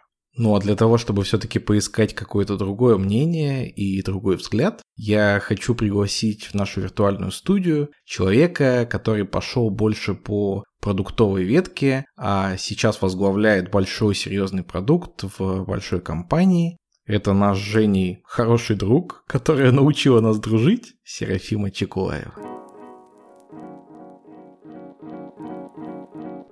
Всем привет! Меня зовут Серафима Чекулаева. Я руководитель продукта «Музыка внутри ВКонтакте». Помимо того, что я работала и в стартапе, и в корпорациях, я еще и делала свой стартап. Это был не IT-стартап, это был медиа-стартап, потому что вообще по образованию изначально я журналист слэш-филолог, и когда-то этим самым журналистом я и работала. И нашла в своем родном городе, я из Нижнего Новгорода, так называемую незанятую нишу, которой почему-то никто не занимался. Это была Нижегородская музыкальная индустрия. Представляете себе индустрию, я это называла. Ну, естественно, это очень громкое название для того, что там есть, и для того рынка, который там есть. Но мне казалось странным, что никто почему-то не рассказывает нигде ни про концерты нижегородских музыкантов, ни про их релиз, вообще про них самих. Никто про них не знает. И я провела research всех вообще изданий городских местных и поняла, что в год про всю, всю, всю музыкальную индустрию выходило там порядка 11 коротких заметок, в которых вообще хоть про кого-то рассказывали, и рассказывали, как правило, про те группы, которые, честно говоря, так известны, что в этом уже не нуждаются. Я подумала, как было бы здорово сделать свой проект, в котором я буду рассказывать только про них. И я брала в этот проект действительно только нижегородских нижегородских музыкантов, то есть они могли быть на разогреве у кого-нибудь большого известного, но это обязательно должны были быть нижегородские музыканты. И так появился, собственно, свет мой первый медиа-стартап. Дальше уже была моя история перехода в IT, и как раз она начиналась тоже со стартапов, а потом уже я перебрала почти все возможные корпорации на российском рынке. Расскажи, пожалуйста, отличаются ли ощущения человека, который работает в маленькой компании, от человека, который работает в большой компании? Конечно, по очень многим признакам. Когда мы говорим про маленькую компанию, первое, ты всех знаешь, ну, то есть ты прям реально всех знаешь. При даже моей повышенной общительности в рамках корпораций я при всем желании не могу знать такое количество людей. Их просто реально очень много. Ну, то есть когда у тебя в компании работает 10 тысяч людей, 20 тысяч людей, и даже если ты такой, я хочу знать только продуктов или только iOS-разработчиков, все равно их так много, что ты не будешь знать их всех, скорее всего. Как это влияет? Мне кажется, что первое, на что это влияет, на тот опыт, который ты получаешь, работая внутри компании. Потому что вот когда общаешься с людьми стартапов, ты обычно слышишь, какие их рассуждения. Ты обычно слышишь рассуждения о том, что они часто рассуждают о специалистах, которые занимаются не тем же самым, чем и они. Просто потому что, не знаю, условно, ты разработчик, а рядом с тобой сидит маркетолог, и вот ты знаешь какие-то cool story из его жизни и работы. Когда ты в большой корпорации сидишь постоянно тусишь с другими программистами, ты можешь быть несколько лишен такого опыта. Просто потому, что у тебя там немножко более полированная и скучная среда. А в стартапах ты как бы можешь легко и непринужденно посмотреть в разные части этого маленького бизнеса. Это более такой комплексный опыт. В то же время, если мы говорим про корпорации, то там ты как раз-таки можешь гораздо глубже копнуть в свою персональную компетенцию. Потому что в рамках стартапа там у вас там будет, короче, три разработчика в Асе, и все. А в корпорации вас таких Вась там будет десятки тысяч. И это гораздо более широкий взгляд на профессию, гораздо больше можно посмотреть на уровни, ведь недаром именно в корпорациях появились грейды и вся вот эта вот тема, потому что просто нужно как-то оценивать такое большое количество людей, потому что оценить трех Вась, в общем, не очень сложно. Пойди оцени 300, 333 Васи. Звучит так, как будто для профессионального развития корпорации сильно лучше, потому что у тебя есть с кем соревноваться, с кем себя сравнивать или от кого получать дополнительный опыт. На мой взгляд, исходя из того, что я изучала по теме обучения вообще, есть разные виды симуляции обучения, и, безусловно, во многом это среда, Среда очень важна, но среда может развивать нас по-разному. Это также может быть наш персональный опыт. Когда мы говорим про работу в стартапах, это во многом история про опыт того, как ты можешь потрогать большие и всякие разные вещи. Ты можешь сделать их с нуля сам, ты можешь многое попробовать, потому что стартапы — это часто колыбели проверки новых свежих технологий. То есть вот когда, например, рассказываешь, что у нас ВКонтакте на PHP, люди закатывают глаза, казалось бы, да? Вроде компания, ну, в своем роде модная, но как бы вот писать ты будешь на этом. В то же время в стартапе ты придешь, и там будут у тебя самые модные фреймворки и все, что хочешь, на чем хочешь, любой библиотечкой, пожалуйста, вперед. И о чем это говорит? О том, что в рамках стартапа ты сможешь на самом деле больше попробовать, потому что у тебя меньше ограничений. А помимо этого ты будешь отвечать за больший скоп. А в рамках корпораций тебе будет на кого посмотреть, с кем учиться, с кем рядом даже просто чисто в общении, в совместной работе, у кого что-то перенимать. И я не могу сказать, что какой-то из этих опытов более или менее важный. Я думаю, что они важны оба. Весь вопрос в том, куда и как человек хочет расти. Потому что есть много путей. Разработчики могут э, хотеть стать, э, не знаю, менеджерами, например, и для них все пощупать быстро в стартапе может быть более оптимальным путем, чем два года сидеть на какой-то конкретной должности или грейде в корпорации, где они будут на самом деле деле далеко от центров принятия решений. Если говорить, например, про бытность продуктов больше, то в моем понимании работа в стартапе имеет очень важную специфику отличия, гораздо более сильную от корпорации. Она заключается в непосредственно в личностных фаундеров. То есть фаундеры — это те люди, которые по факту задают тон всему тому, что происходит. И с фаундерами может очень повести, они окажутся классными, и у них можно будет учиться. И преимущество стартапа в том, что ты от них буквально на расстоянии вытянутой руки. Ты можешь это делать, если ты в подходящей там позиции. А может с фаундерами очень не повести.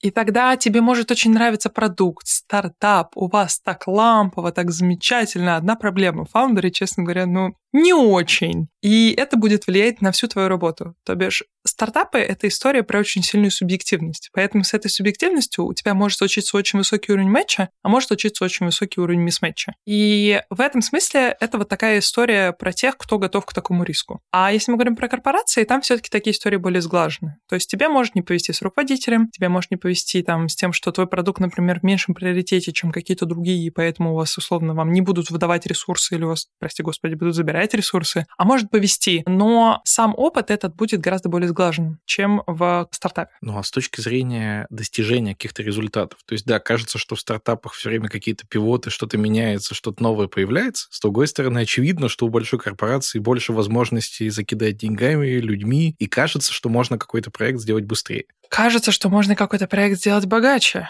но не быстрее, а, потому что скорость это не равно деньги, то есть не всегда. Это не причинно-следственная связь, там может быть некая корреляция, но тоже вопрос какая. У меня на мой взгляд, немало опыта работы именно в внутренних стартапах, я бы это так назвала. То бишь я делала, занималась стартапами внутри корпораций. Здесь тоже есть своя специфика, и она заключается в том, что вроде бы продукт у тебя развивается шустро по меркам корпорации, похоже как будто бы даже отдаленно на стартап. Особенно вот, например, когда я занималась э, голосовым финансовым ассистентом Олегом в Тинькофф, там мы еще больше были похожи на стартап по той простой причине, что мы делали чат-бота. А делать его гораздо быстрее, чем делать любые мобильные релизы. То есть у тебя более быстрый цикл проверки гипотез. И это больше больше похож на стартап. Но тем не менее, все равно ты утопаешь кучу бюрократических процессов. И я в данном случае говорю даже не про какие-то отчетности, а я говорю про то, что у тебя есть огромное количество команд, людей, которых тебе надо менеджерить, взаимосвязывать, и у тебя есть такая длинная цепочка. И в этой цепочке у тебя в каждом моменте что-то везде всегда может пойти не так, что тебе нужно постоянно, постоянно, постоянно за всем следить. И, соответственно, скорость такая история не обеспечивает. А помимо этого ты еще скован несколько рамками корпорациями, потому что она не может оценивать твой продукт как-то вот иными способами и в стороне. Она будет оценивать тебя таким же практически образом, каким она будет оценивать большие продукты. Большие продукты, которые уже имеют там какую-то операционную прибыль, и которые занимаются тем, что они условно метрики поднимают. Проблема стартапа заключается в том, что стартапу надо, строго-то говоря, не метрику какую-то поднять. Стартапу нужно продукт market fit найти. Безусловно, продукт market fit тоже можно вывести в виде метрик, но просто эти метрики не совсем те, которые команды обычно выводят в рамках своих продуктовых, э, там, не знаю, ну, в общем, не те метрики, которые они кладут на дашборд, и которые они показывают топом. Потому что топы просто, кажется, в корпорациях мыслят другими величинами и масштабами. С точки зрения ощущений, есть ли такое, что в большой компании, вот как ты рассказываешь, большие цепочки, и все может сломаться, ты где-то увяз и очень медленно все двигается, и насколько это влияет ну, на тебя, на твое состояние, насколько вообще тебя лично это парит? Если честно, некоторое время назад я настолько сильно запарилась, что я села и одним махом написала статью по поводу market в корпорациях. И от этой статьи так вела фрустрация, что когда я ее показала знакомому Деврелу, знакомый Деврел мне сказал, слушай, ты не хочешь э, сходить к психологу проверить на выгорание? Я такая, Окей. ну, то есть time to market в корпорациях — это реально очень сильная большая боль по той причине, что ты каждую из этих итераций ждешь определенное количество времени, и в конечном итоге может привести это к тому, что для тебя, как для продукта, та идея, которую ты придумал, родил и как-то там кое-как описал до момента, когда она реально окажется на проде, ты увидишь ее результаты, может пройти полгода минимум, а может больше может еще больше. Ты можешь себе представить, как сильно меняется мозг человека, его мысли вообще за полгода? Такой долгий цикл обратной связи, он реально убивает вот само ощущение того, что ты чем-то управляешь в продукте, он убивает даже, знаешь, ощущение того, что ты понимаешь, что ты делаешь. Он лишает тебя ощущения того, хороший ты специалист или нет. То есть, если ты разработчик, у тебя такой проблемы, ну, кажется, нет. Хотя мне сложно, наверное, может быть, судить. Может быть, у разработчиков тоже есть что-то подобное. Но если мы говорим про продукта, то такой долгий цикл обратной связи — это реально очень большая боль. И получается, что продукт часто на постоянной основе удовлетворения именно какую-то обратную связь черпает даже не от продукта, он черпает его от того, что было уже сделано раньше, то есть что он придумал условно полгода назад, и вот оно наконец реализовалось, или он черпает их из операционки или из общения с людьми вокруг. В этом смысле поэтому команда, она очень важна. Когда все это дело еще дойдет до пользователя, неизвестно. А вот когда ты получишь валидацию от людей, которые вокруг тебя, очень важно. Поэтому, наверное, мне кажется, что важно, чтобы люди, которые были вокруг тебя, смотрели в ту же сторону, что и ты. Насколько спасает положение тот факт, что тебе есть с кем посоветоваться? Ну, грубо говоря, если в маленькой компании ты придумываешь какую-то штуку, и пока вы не реализуете, не покажете, не попробуете, непонятно, сработает она или нет, то здесь, кажется, есть там огромное количество экспертов, с которыми можно посоветоваться. А что толку от экспертов? Если бы эксперты реально так работали, могли бы это предсказывать, статистика стартапа была бы не 98 на 2, из которых только 2% успех. Дело в том, что экспертность — это все круто и здорово, но есть реальная жизнь, и в реальной жизни есть очень много разного контекста, разных условий, в которых у тебя что-то может лететь, что-то может не лететь. Даже лучшие практики у тебя в каком-то не том контексте могут не лететь. И поэтому на самом деле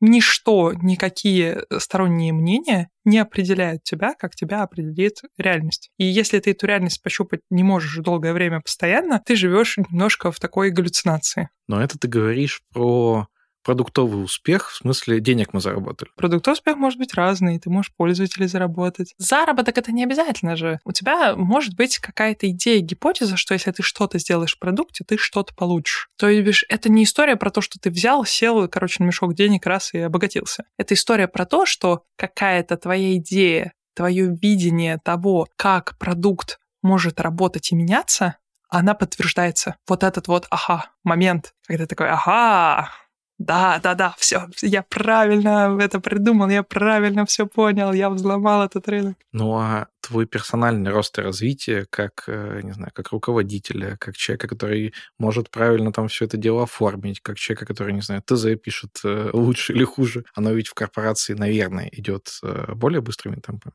Я даже не знаю, что тебе сказать, честно говоря. Я в эту сторону не думал. Я скорее понимаю, что работа продукта в корпорации однозначно, она очень во многом про разделение сфер. То бишь ты на высокую часть времени project, на часть времени ты people manager и на какую-то часть ты продукт. Та часть, которая касается продуктовой, она максимально сильно требует внешней валидации. Та часть, которая операционная, она не требует внешней валидации, но она бывает довольно долгой. Условно, ты запустил какой-то процесс изменений, и через полгода твоя команда наконец-то начала перформить так, как ты ожидал. Но эти полгода ты сидел на вулкане. Но в отличие от, например, запуска чего-то на прод, здесь у тебя может быть более короткий цикл обратной связи, просто потому что у тебя там спринты короче. В продукте важно понимать, что какие-то маленькие штуки, особенно в больших продуктах, они... Это doesn't make sense uh, вот именно в том маленьком виде, в котором они есть. Потому что тебе нужно сделать ряд вещей, чтобы заметить какой-то более глубокий сдвиг. А когда мы говорим про процессы, там, особенно если это низко висящие фрукты, часто можно увидеть сдвиги чуть быстрее и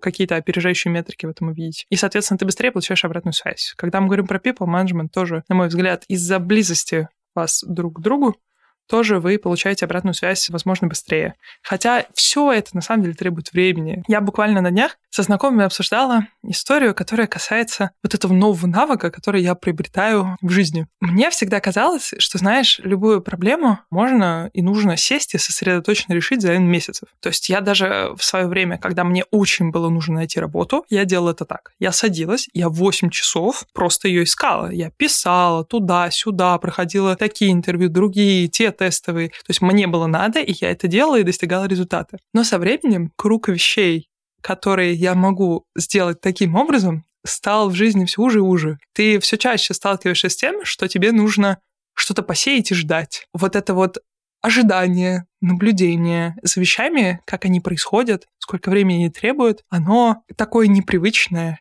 и такое сложное, вот, например, там, например, для людей моего темперамента. Корпорации на самом деле такому не способствуют. Точнее, они способствуют развитию этого навыка, но они не способствуют облегчению ощущения людей, которые хотят жить, проверять и расти что-то быстро. Потому что корпорации немножко про другое. Они не про отсутствие роста, я не об этом. Просто там будут несколько иные правила игры. Вот если этот росток, который взрастет и станет каким-то новым единорогом, кажется, что он и там, и там может э, вообще-то погибнуть по очень разным причинам, и далеко не всегда они связаны там лично с тобой или даже с командой. И кажется, что в стартапах очень большое значение имеет то, выбил ли фаундер новый этап инвестиций новый раунд, да, если я не ошибаюсь, так называется. С другой стороны, в корпорации можно утонуть вот в этом меду или дегте, да, и просто не добраться вовремя до какого-то финала. Где это больше парит? Слушай, ну, естественно, люди очень переживают за свою пятую точку, когда они в стартапе, потому что у них каждый день могут закончиться деньги. Ну, то есть в корпорации такой проблемы у людей нет. Иногда бывает, что сокращают людей там целыми отделами, целыми продуктами, но как бы как их сокращают? Им выплачивают какие-нибудь выходные пособия, их там смотрят в другие отделы этой корпорации. Ну, то есть по сравнению с тем, что у тебя завтра в стартапе деньги закончились и вам всем нечего кушать, это, честно говоря, не такая большая проблема. Соответственно, ну, кажется, что, естественно, гораздо проще такое переживать в корпорации. Ну, а именно с моральной точки зрения. Вот твой проект провалился, потому что фаундер не смог вовремя найти на него деньги. Или твой проект провалился, потому что пока ваша корпорация там неповоротливая что-то делала, кто-то маленький уже запилил, вышел на рынок там и чего-то захватил. Что более обидно для тебя, как для продукта? Потому что я понимаю, что это прямо боль. Слушай, у меня нет однозначного ответа. Для меня это вопрос философский. Просто вот есть люди, которые могут постепенно гореть как свечка. Не в плане выгорания, а в смысле, что вот они готовы вот медленно-медленно ждать, пока семена взойдут. А есть люди, которым вот надо быстро, шустро и вот прям позарез обязательно так, пусть через боль, пусть через кровь, но тем не менее. И да, в высокорисковой истории может случиться высокий риск со знаком минус. Кажется, что люди, которые в такое приходят, обычно готовы это принимать. Как-то так, мне кажется. Ты начала говорить говорить про деньги и про ресурсы. Есть ощущение, что в большой корпорации гораздо проще чего-то там выбить, что, может быть, не несет ценности прямо здесь и сейчас. Может быть, э, больше денег вкинуть в какую-то рекламу или продвижение, что-то такое. Насколько это для тебя, опять же, меняет процесс работы. То есть есть у меня такое ощущение, что в стартапе вот продукт половину времени думает о том, как это сделать бесплатно или супер дешево. А в большой корпорации все-таки большую часть времени думает именно о конечном успехе. Насколько я прав? Я бы сказала, что в большой компании продукт думает о том, сколько разработки это потребует и как сделать это максимально дешево с точки зрения разработки, а не с точки зрения денег. Что касается остального, на мой взгляд, в корпорациях, естественно, уровень терпимости ко всему гораздо выше. Что я имею в виду? Есть люди, которым нужен индивидуальный подход, есть процессы, которые требуют времени, есть люди, которые долго раскачиваются на работе, долго не показывают перформанс, а потом вдруг покажут. В общем, там есть очень много таких точек процесса, которые на самом деле не очень оптимальные. Но мы выделяем на них время, выделяем ресурсы для того, чтобы, не знаю, как сказать, не рушить это, не крушить. То есть мы толерантны к тому, что вот такие неоптимальные вещи происходят. Это норма для корпорации в среднем. Для стартапа, конечно, тут правила другие. Соответственно, там, если ты сотрудник, который вроде как хорошо гармонирует с другим сотрудником, поэтому вас надо держать вместе, но это утопия в основном. То есть так оно работать не будет. В корпорации может. Где можно заработать больше денег? Зависит от того, в какой то позиции, я думаю. Вот. Но, если честно, на мой взгляд, с точки зрения вероятности, конечно, в корпорации ты заработаешь больше денег. Это, конечно, очень сильно зависит от того, как ты будешь к этому подходить, потому что если ты каждые там полтора-два года будешь менять работу с рейзом на x1,5, x2, если ты, в общем, будешь правильно строить карьеру, то я думаю, что однозначно в корпорации ты заработаешь больше денег. В стартапе ты заработаешь много денег, скорее всего, если только тебе очень повезет. Вот тебе повезет, тебе достанется какая-то хорошая доля, тебе, не знаю, по какой-то причине там у тебя будет хорошая должность, и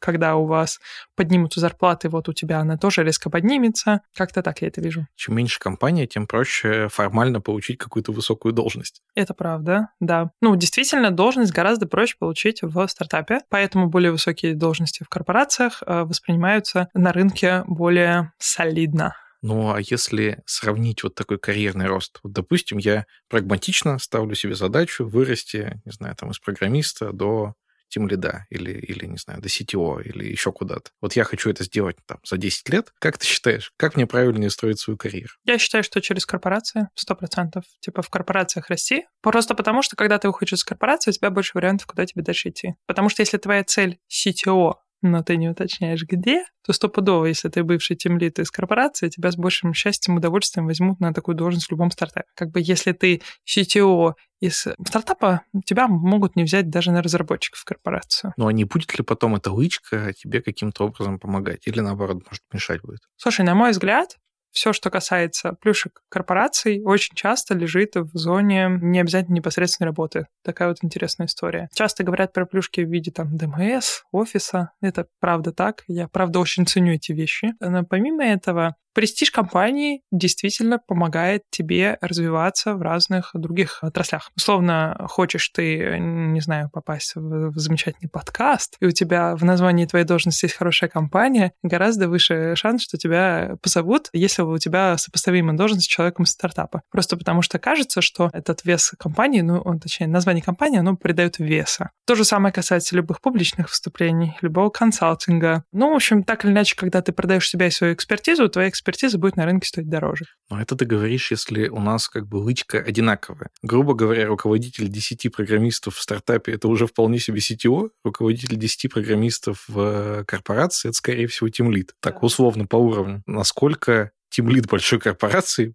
проще попадать в те же самые, не знаю, подкасты. В наш, кстати, подкаст может попасть кто угодно. Если вдруг вы хотите, то обязательно пишите. Приходите к нам в телеграм-канал Кода Кода, там мы читаем все комментарии. Но в другие всякие подкасты, наверное, проще попасть, если у тебя звучное название компании. Моя ставка в том, что да. И если ты CTO маленькой компании, я бы ставил на то, что у тебя будет меньше шансов попасть в этот подкаст, чем если ты тимлид, а хотя бы пару раз выступавший крутой компании. Это субъективно, у меня нет никакой статистики. Sorry, э, this is just an opinion. Когда ты к себе в команду кого-то собеседуешь, играет ли для тебя роль какое-то известное название компании в его резюме? Я бы сказала, что есть такие люди, которые не очень приятные, но ты вот иногда видишь такое, что человек работал в компании в какой-то крутой, ты такой, ну, может дать ему шанс. Вот с такой позиции это роляет. Тут надо понять еще, о ком мы говорим, то есть кого мы нанимаем, потому что я нанимаю разных людей. Сейчас я уже в основном нанимаю менеджеров только, но до этого я нанимала там всех, и разработчиков, и дизайнеров, и всех-всех-всех. Для меня обычно,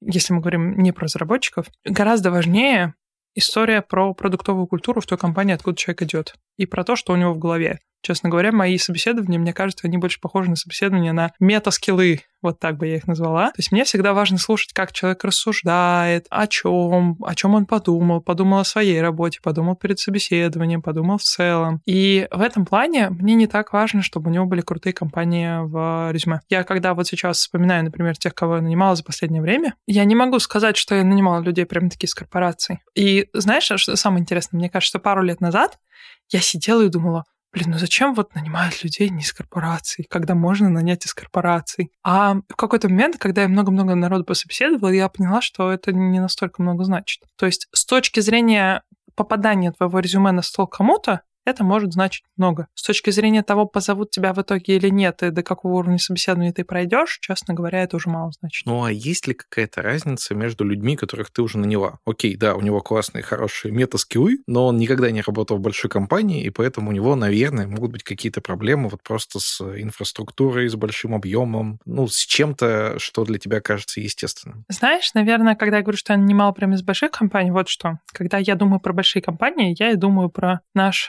российский фанк, что называется. Вот, это стандартный набор из там Яндекса, ВК, Авито, Тиньков, Сбер, ну, короче, вот все вот эти вот большие чуваки. А остальные, они как-то, знаешь, для меня уже, они как бы не стартапы и небольшие компании, вот они где-то между находятся в моей голове. А на самом деле людей прям из стартапов, из стартапов я редко нанимаю.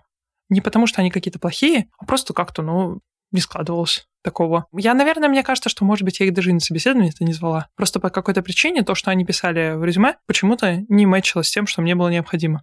То есть это не какой-то злой умысел и мысли о том, что стартапные чуваки мне не интересны. Вообще не так. Это скорее история про то, что их таких было мало, и те, которые приходят такие, они на удивление, часто уверены, что они все знают про бизнес. Потому что там они действительно были рядом с бизнесом и щупали его. Когда мы говорим про корпорации, чтобы понять, чего там этот бизнес на самом деле хочет, что такое бизнес ваш вообще, это надо быть на достаточно высоком уровне руководства, честно говоря. Это надо дорасти туда, потому что продукт, который, например, работает в стартапе, честно говоря, он все стороны бизнеса плюс-минус видит, особенно если у него есть доступ к фаундерам, и ему более-менее все понятно продукт в корпорации может вообще ничего не понимать, если честно. Ну, то есть он абстрактно может рассуждать про свой продукт, но нельзя сказать, что человек, который работал в каком-то продукте, познал эту сферу и познал тот бизнес, в котором он работает. Очень часто это не так, потому что продукты или там другие члены команды отвечают за части, и их не посвящают в большие замыслы того, как на самом деле все это работает. Сейчас звучало так, как будто продукты из небольших компаний на вес золота относительно тех, кто видел только свой маленький кусочек. М-м, смотри, какая история. Вот когда ты можешь собрать игрушечную машинку, и ты хорошо понимаешь все принципы сбора машинки, это круто. Но когда дело доходит до того, чтобы собрать по всем этим принципам большую машинку, тебе нужен опыт реальный. И условно продукт в корпорациях собирал часть но большой машинки. А продукт в стартапе собирал большую машинку, но игрушечную. Ты, как любой менеджер, очень хитро убегаешь от ответа, что лучше-то. А кто спрашивает, для кого лучше? Для меня или... Слушай, ну, судя по тому, что все мои последние места работы за сколько? Четыре года. Это корпорации. Пока для меня лучше корпорация. Окей. Ты работала в том числе и в собственном стартапе. И здесь кажется, что у тебя должно быть такое сродство с бизнесом, с идеей, с целями и какими-то задачами гораздо больше, чем в большой компании, где, как ты сама говоришь, даже можно и не понимать этих целей и задач глобально. Это такая боль, я тебе скажу, потому что каждый раз, когда я прихожу, я просто хочу фундаментально докопаться о том, что и как, почему устроено. Но никто мне этих ответов никогда не дает. Тебя обязательно могут спросить на них о собеседовании, но это совершенно не значит, что ты узнаешь ответ, потом придя устраивать в эту компанию. Мне просто очень важно мыслить о своих продуктах и бизнесах, в которых я работаю, более глобально, более масштабно, более стратегично. Очень часто продукт менеджмент в корпорациях — это какая-то такая тактическая работа. Тактика — это не то, что мне близко однозначно. В этом смысле, как раз когда я перестала быть продуктом и стала руководителем, я стала чувствовать себя гораздо больше в своей тарелке. Просто потому, что я стала больше заниматься непосредственно стратегией, стала заниматься непосредственно больше каким-то people management и, если можно так назвать, даже не знаю, определением зон влияния и понимания, какие точки этого влияния, где у тебя есть на проекты. Вот, э, честно говоря, моя работа выглядит как-то вот, вот таким образом, мне кажется, сейчас. То есть просто понимать, как оно все на самом деле устроено. Ну а где, на твой взгляд, больше влияния на мир? В стартапе, где можно сделать какую-то штуку, которой раньше никогда не было, и стать единорогом, продаться огромной компании, или в уже большой компании, где каждая маленькая кнопочка может экономить, там, не знаю, одну секунду, но помноженное на количество людей, это там сотни тысяч человеческих жизней. Слушай, мне кажется, что все очень сильно зависит от того, что мы называем влиянием на мир. Потому что мне кажется, что то влияние на мир, о котором все люди говорят, это влияние непосредственно с точки зрения созидания. То бишь люди хотят создать что-то такое, что изменит поведение, индустрии, жизнь людей. И есть очень много таких комодити или типа того продуктов, в которых действительно две кнопки может повлиять на опыт там, большого количества людей. Но является ли это изменением мира?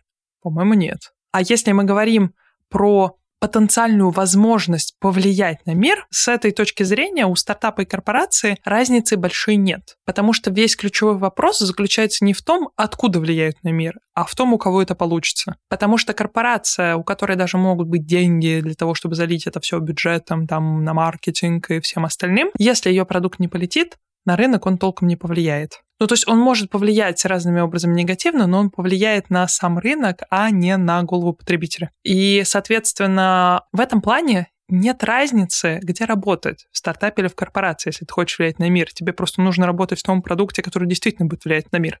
А вот вторая часть, она, мне кажется, уже такая дискуссионная в том плане, как именно ты хочешь влиять на мир и что для тебя достаточно. Потому что корпорация ты будешь влиять на тот самый чат GPT, делая в нем кнопку но это чат GPT, а, вот, а в стартапе, например, ну, условно, давай представим себе, что это тоже чат GPT, но ты условно отвечаешь за него целиком. Вот, то есть это уже вопрос амбиции твоего влияния, насколько ты хочешь влиять. Ты и там, и там можешь менять мир, вопрос в том, на какой процент. Но при этом в крупной компании точно есть продукты, которыми пользуются люди. Ну, какое-то количество людей. Стартапом может не пользоваться вообще никто. Ну или там ровно столько людей, скольким вы показали рекламу в этом месяце. Слушай, мне кажется, что когда люди говорят про работу в стартапах, часто они ведь говорят не про такие стартапы, потому что такие стартапы быстро умирают. Мне кажется, что это скорее история про какие-то чуть более успешные стартапы, соответственно. Ну вот у тебя был медийный стартап. Как Ой. много людей его читало относительно того, сколько людей сейчас слушает э, музыку ВК, к которой ты имеешь непосредственное отношение? Я говорила про успешные стартапы. Мой стартап к ним не относится, на мой взгляд. То есть он успешен для меня как опыт, вот, но с точки зрения влияния, ну, на что ты, наверное, повлиял в свое время в рамках Кажется, придя индустрии? в стартап, шанс, что он станет успешным, гораздо меньше, чем придя в большую компанию, шанс, что ты попадешь там в нужный тебе продукт, если ты хочешь туда попасть, и правильно там подвинешь кнопку, изменишь алгоритм, как ты повлияешь на пользователей. Смотри, с точки зрения запуска нового продукта, без разницы, где его запускать. А с точки зрения того, где больше успешных стартапов, которые полетели, ну, возможно, статистически, да, возможно, их больше корпораций. Я просто не обладаю этой информацией. Но с точки зрения того, что из этого влияет на мир, влияет на мир то, что полетело. Стартап это или стартап внутри корпорации не имеет значения. Ты уже говорил о том, что в большой компании тебя со всех сторон оберегают. Там классные офисы, крутые ДМСы, мерч, завтраки и прочее, прочее, прочее. Компании еще соревнуются, у кого покруче, у кого только завтрак, а у кого еще обед есть. Это правда или у кого кофе там из автомата, а у кого его варит бариста, такие, я знаю, тоже есть. А насколько для тебя это существенный фактор при выборе места работы. Я когда-то думала об этом вопросе. Я выбираю такие компании, у которых не может этого не быть. Поэтому для меня вопрос не стоит выбора именно в этой зоне. А если бы я выбирала компанию не по тому принципу, по которому я выбираю сейчас, я думаю, что, честно говоря, это было бы не настолько важно. Три года назад э, все встали и вышли на удаленку, и сейчас не то чтобы сильно вернулись, по всяким разным причинам. Кажется, что офисы гораздо пустыннее, чем, чем были раньше. Я думаю, это временно. Насколько сейчас меняется вот эта история история. То есть если раньше эти плюшки условно получали все, кто приходит в офис, то сейчас в офис приходит 10%, и значит и плюшки получает 10%. А мне кажется, что просто не все плюшки привязаны к офису, во-первых. А есть плюшки, которые появляются, которых не было раньше. И они прекрасно работают, в том числе на удаленке. Тот же ДМС не требует похода в офис, ходи там, куда тебе надо. Но, на мой взгляд, тренд-то меняется в обратную сторону. Ну, то есть людей не загоняют прям на 5 через 2 в офис, но, тем не менее, людей начинают привязывать к офису. Мы видим это по всем большим компаниям. А это значит, что те плюшки, которые были, они будут актуальны, по крайней мере, там, условно, на половину срока в неделю. Стартапы же сейчас вообще, как правило, не имеют никакого офиса, потому что, наверное, гораздо проще собрать 10 человек со всего мира, чем собрать 10 человек в одном городе. Как ты считаешь, меняется ли от этого некоторая вот эта общность, культура и ощущение того, что вот вы вместе делаете какую-то штуку?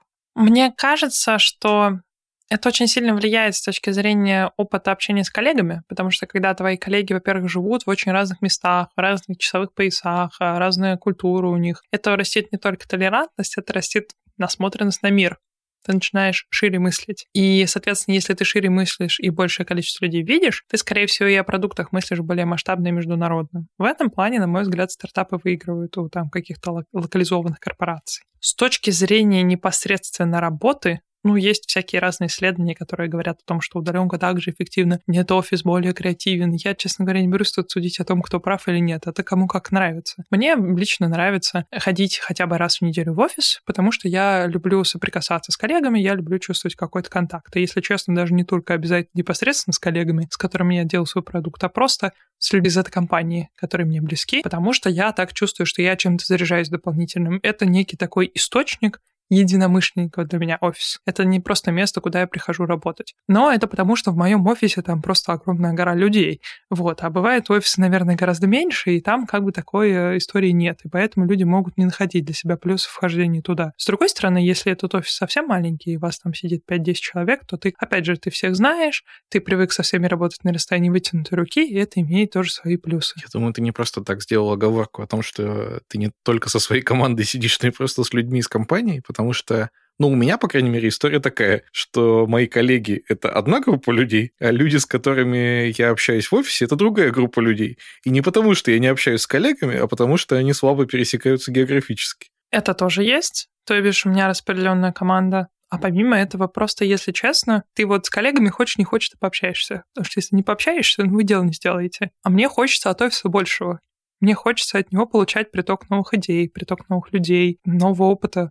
И для того, чтобы его получить, круто выходить за рамки. И я это очень люблю. Если честно, я вот на одном из своих докладов про группу поддержки как раз рассказывала, что это рождает такую вещь, как чувство соплеменности. Когда ты видишь людей, которые занимаются, там, условно, в моем случае, продукт-менеджментом, там, руководством в других бизнес-юнитах твоей большой корпорации, ты слушаешь их истории и понимаешь, блин, мы все из одного корыта здесь. Ну, то есть у нас у всех одни и те же проблемы, а у кого-то не те же, и ты внезапно узнаешь что-то новое. Это так сильно помогает тебе проникаться общим корпоративным духом, как бы это плохо не звучало. То есть ты просто начинаешь чувствовать этих людей своими. Они проходят через то же самое. И таким образом у тебя эта группа поддержки твоя и формируется. А мне кажется, что в нашей работе, которая довольно-таки стрессовая, особенно если ты менеджер или руководитель, хотя я ни в коем случае не нивелирую в данном случае э, стресс, который получают другие люди на работе, очень часто эта поддержка нам нужна. И круто ее получать не только от тех, кто вот занимается, пилит ровно тот же кусок, что и ты, а еще от других людей. Потому что очень часто может оказаться, что там, не знаю, ты паршивая овца там, где ты у себя, и там свой среди чужих, чужой среди своих. И в этом смысле поддержкой пренебрегать не стоит никогда, на мой взгляд. Это вещь, о которой нужно думать всегда, о том, как себя поддержать эмоционально, интеллектуально, свое вдохновение поддержать, ощущение своей ценности. И в моем понимании походы в офис, в которых больше, чем 10 человек, позволяет тебе получить такой experience. Говорят, что в стартапах работается гораздо более напряжно. И я даже слышал такие споры, там где-то в кулуарах конференции, что мы тут сидим, значит, вкалываем, а вы там один commit раз в полгода делаете и за ухом чешете остальное время. Не знаю, насколько это правда для продуктов и для людей твоего уровня с точки зрения менеджмента, насколько как тебе кажется, различается вот эта напряженность работы? Мне кажется, она просто немножко разная зачастую бывает, потому что у тебя в корпорации очень высокий налог на коммуникацию. Когда ты столько часов впяливаешься в комп, в созвоны, это психологически очень тяжело, потому что кажется, что мы люди под такое не приспособлены. И в офисе, условно, можно это вносить проще, но в офисе у тебя появляются другие проблемы. Дома ты сидишь такой, короче, в домашних штанах, с другой стороны у тебя чашка кофе, и вот ты как бы быстро все свои дела сделал, и ты включаешься во встречу. Чтобы достичь того же эффекта в офисе, тебе надо потратить 15 минут, которые тебе надо найти найти где-то между встречами, это такая большая проблема, что ты в итоге бегаешь с неудовлетворенными базовыми потребностями какое-то количество часов. Сложно сказать, что из этого лучше. А в стартапе у тебя, кажется, такой проблемы нет. У тебя там другие проблемы. У тебя там проблема хардворка. У тебя просто так много дел, что у тебя постоянно много дел. Много-много дел. Вот э, самая важная вещь, которую я вынесла, наверное, из своего стартапа, это было время, когда я работала условно там 7 на 7. Ну, то есть я всегда работала. И я поняла, что я так делать больше по отношению к себе никогда не буду. Я всегда буду устраивать себе выходные, и в эти выходные я не буду не только заниматься работой, но я и не буду в основном о ней думать. Ну, то есть, если я, например, увидела случайно какой-то очень интересный видос там, про мою профессиональную деятельность, и мне захотелось его посмотреть. Я могу посмотреть, я могу даже подумать, поприкидывать какие-то идеи, но это будет в очень ограниченном режиме. То есть я стараюсь себя в то, что называется выходными, работой не грузить. А в стартапах, честно говоря, ну это так не очень работает. Потому что когда тебе говорят, у нас там заказчик или кто-то созвон с ним в 9 утра, и у вас 4 часа упал прот, и ты посреди ночи просыпаешься и что-то из этого чинишь, ну это, в общем, не кайф. Вот. Это другой вид просто работы. Поэтому везде свои напряги, но я думаю, что с точки зрения work-life balance, ну, конечно, в корпорации у тебя с этим будет получше. Как ты считаешь, а можно ли немножко абьюзить эту историю, потому что я неоднократно слышал и читал, но у меня нет таких знакомых прямых, что существуют люди, которые специально приходят в большую компанию, чтобы ничего не делать, потому что кажется, что там гораздо проще скрыть то, что ты ничего особо не делаешь. Я могу сказать, что у меня бывали сотрудники, которые ничего не делали. Мы попрощались. Ну, то есть ты их видела, что происходит. Для тебя не было проблемы то, что это большая компания, а не маленькая. Ну, в маленькой я бы заметила это гораздо быстрее. Здесь просто у тебя более долгие периоды, во время которых ты это замечаешь. У тебя очень часто таких людей не увольняют, потому что, например, неким их заменить в моменте, хоть что-то они делают. Или вообще частая история, которую я замечаю, это что есть какой-то не очень компетентный человек или прокрастинирующий сильно важные задачи, замедляющий процесс. И, например, он попадает в какой-то кругоорат, в котором изменения происходят общеконтекстуальные. Условно, у него меняется руководитель, меняется команда, меняется вектор.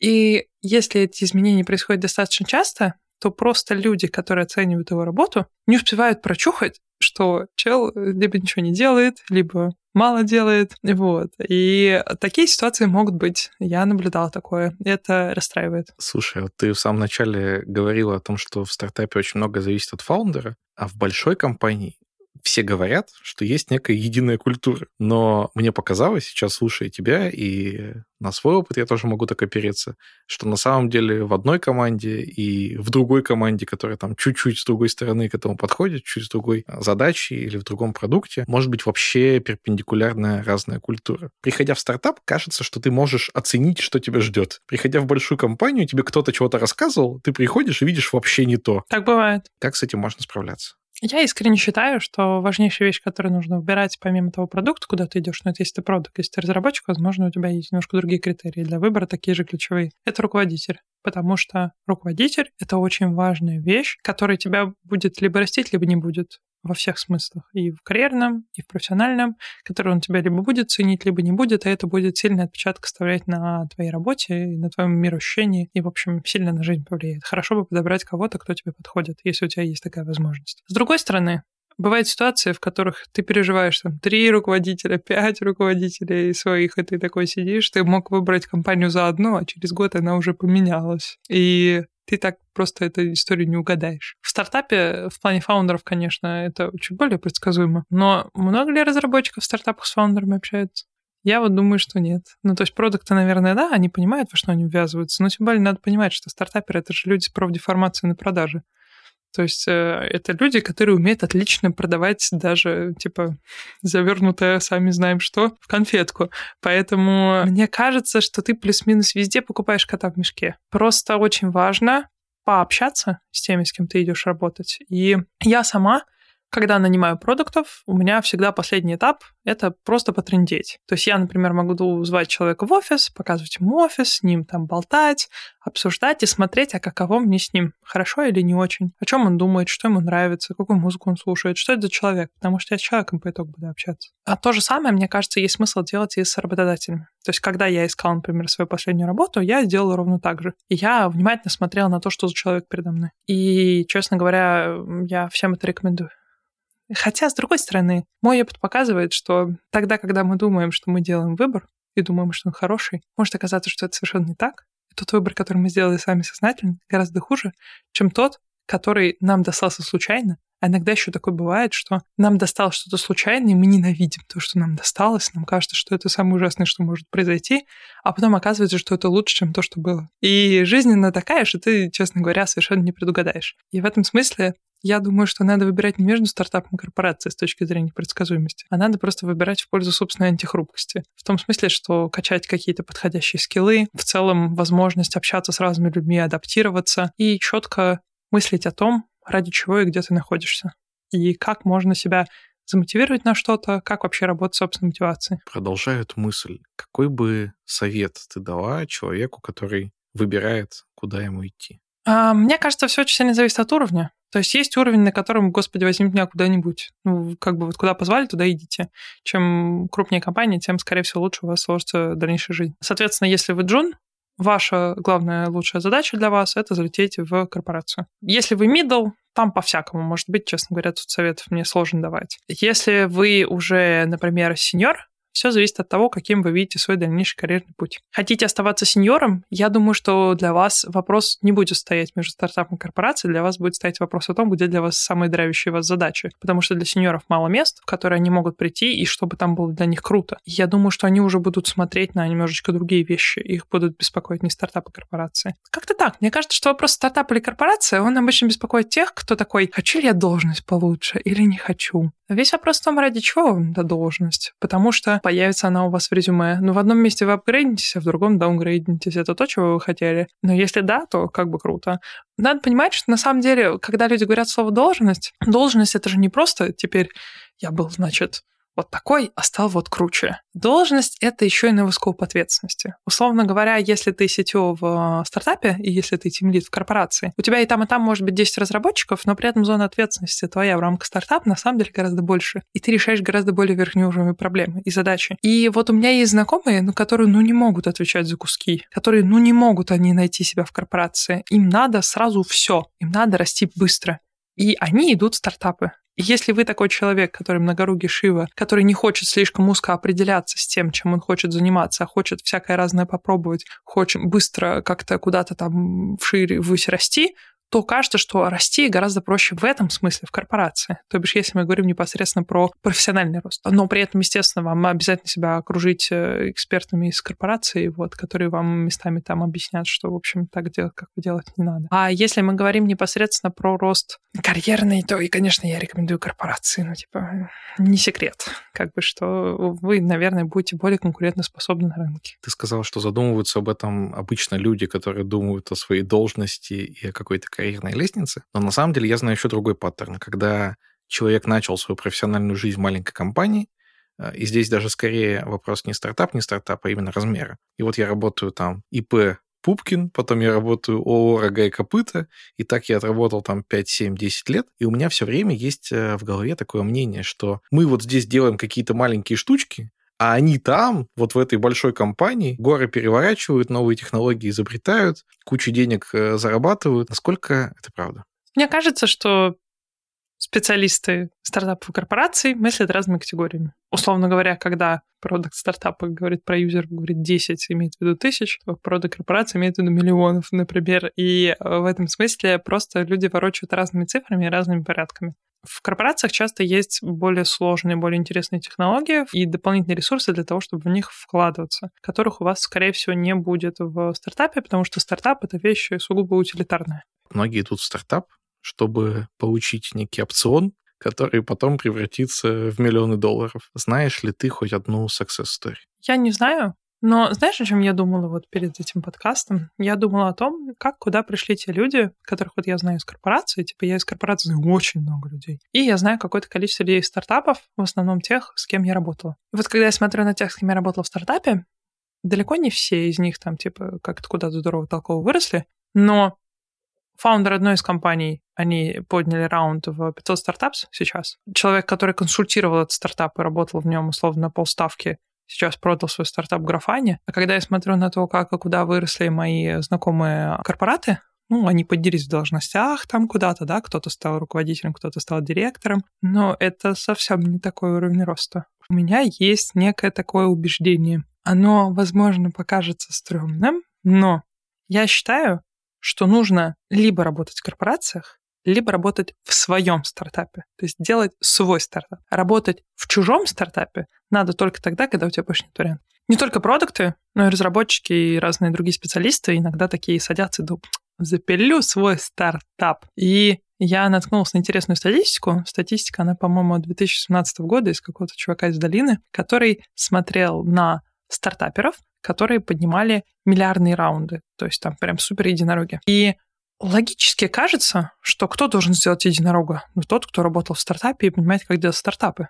Но оказалось, что на практике на самом деле у людей, которые работали в крупных компаниях, больше шансов сделать единорогу. Это первая мысль. Соответственно, если вам кажется, что работая в корпорации вы никогда не научитесь делать стартапы, возможно, это не так. Как это именно работает и чем это объясняется, мне сказать сложно. Вот. Но, возможно, это как раз-таки объясняется тем самым, о чем ты говорил. Окружение. То бишь люди вокруг, они более компетентные, э, лучше подходы применяются, и, соответственно, можно больше научиться и лучший полет мысли больше на острие мировом. А вторая мысль там заключается в том, что стартап может запустить э, с более высокой вероятностью около 60% тех, кто запустил этот стартап, ранее уже имел стартап так или иначе успешный. Это значит, что, собственно, чтобы делать большие вещи, надо раньше делать большие вещи. Точнее, надо раньше делать хоть какие-то автономные вещи, а потом ты можешь превратить их масштабируя, масштабируя, превращать их в большие. Поэтому люди, которые работали в стартапах, они не выделяются среди тех, кто в будущем эти стартапы запускал. Я не предлагаю из этой статистики делать какие-то далеко идущие выводы, но просто можно об этом подумать.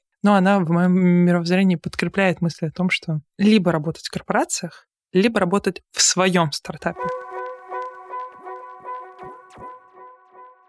Мне кажется, что на этот раз нам действительно удалось позвать гостей, которые, с одной стороны, рассказывали нам а, одни и те же мысли, но с разных позиций. И с позиции разработчика, наверное, то, что близко большинству из наших слушателей, и с немножко менеджерской позиции, которая, как я думал, будет ближе лично мне, но оказалось, что я в этой позиции открыл для себя довольно много всего нового. Жень, что самое интересное ты открыл для себя из э, нашего разговора с Алексеем Шагаевым. Так, мы по этой стратегии пошли. Ну ладно, я поддамся тебе. Хорошо. Если вдруг вы, наши дорогие слушатели, не поняли, о какой стратегии речь, то я возвращаюсь к нашему обычному флоу, когда мы обсуждаем гостей по очереди. Да, я сначала думал, типа, общее обсудить, а потом разность. Ну ничего страшного, давайте Леша обсудим. Леша обожаю, Леша классный парень. Давайте его обсуждать. Что мне больше всего понравилось? Мне кажется, мы это в каких-то выпусках тоже затрагивали. Это идея о том, что когда ты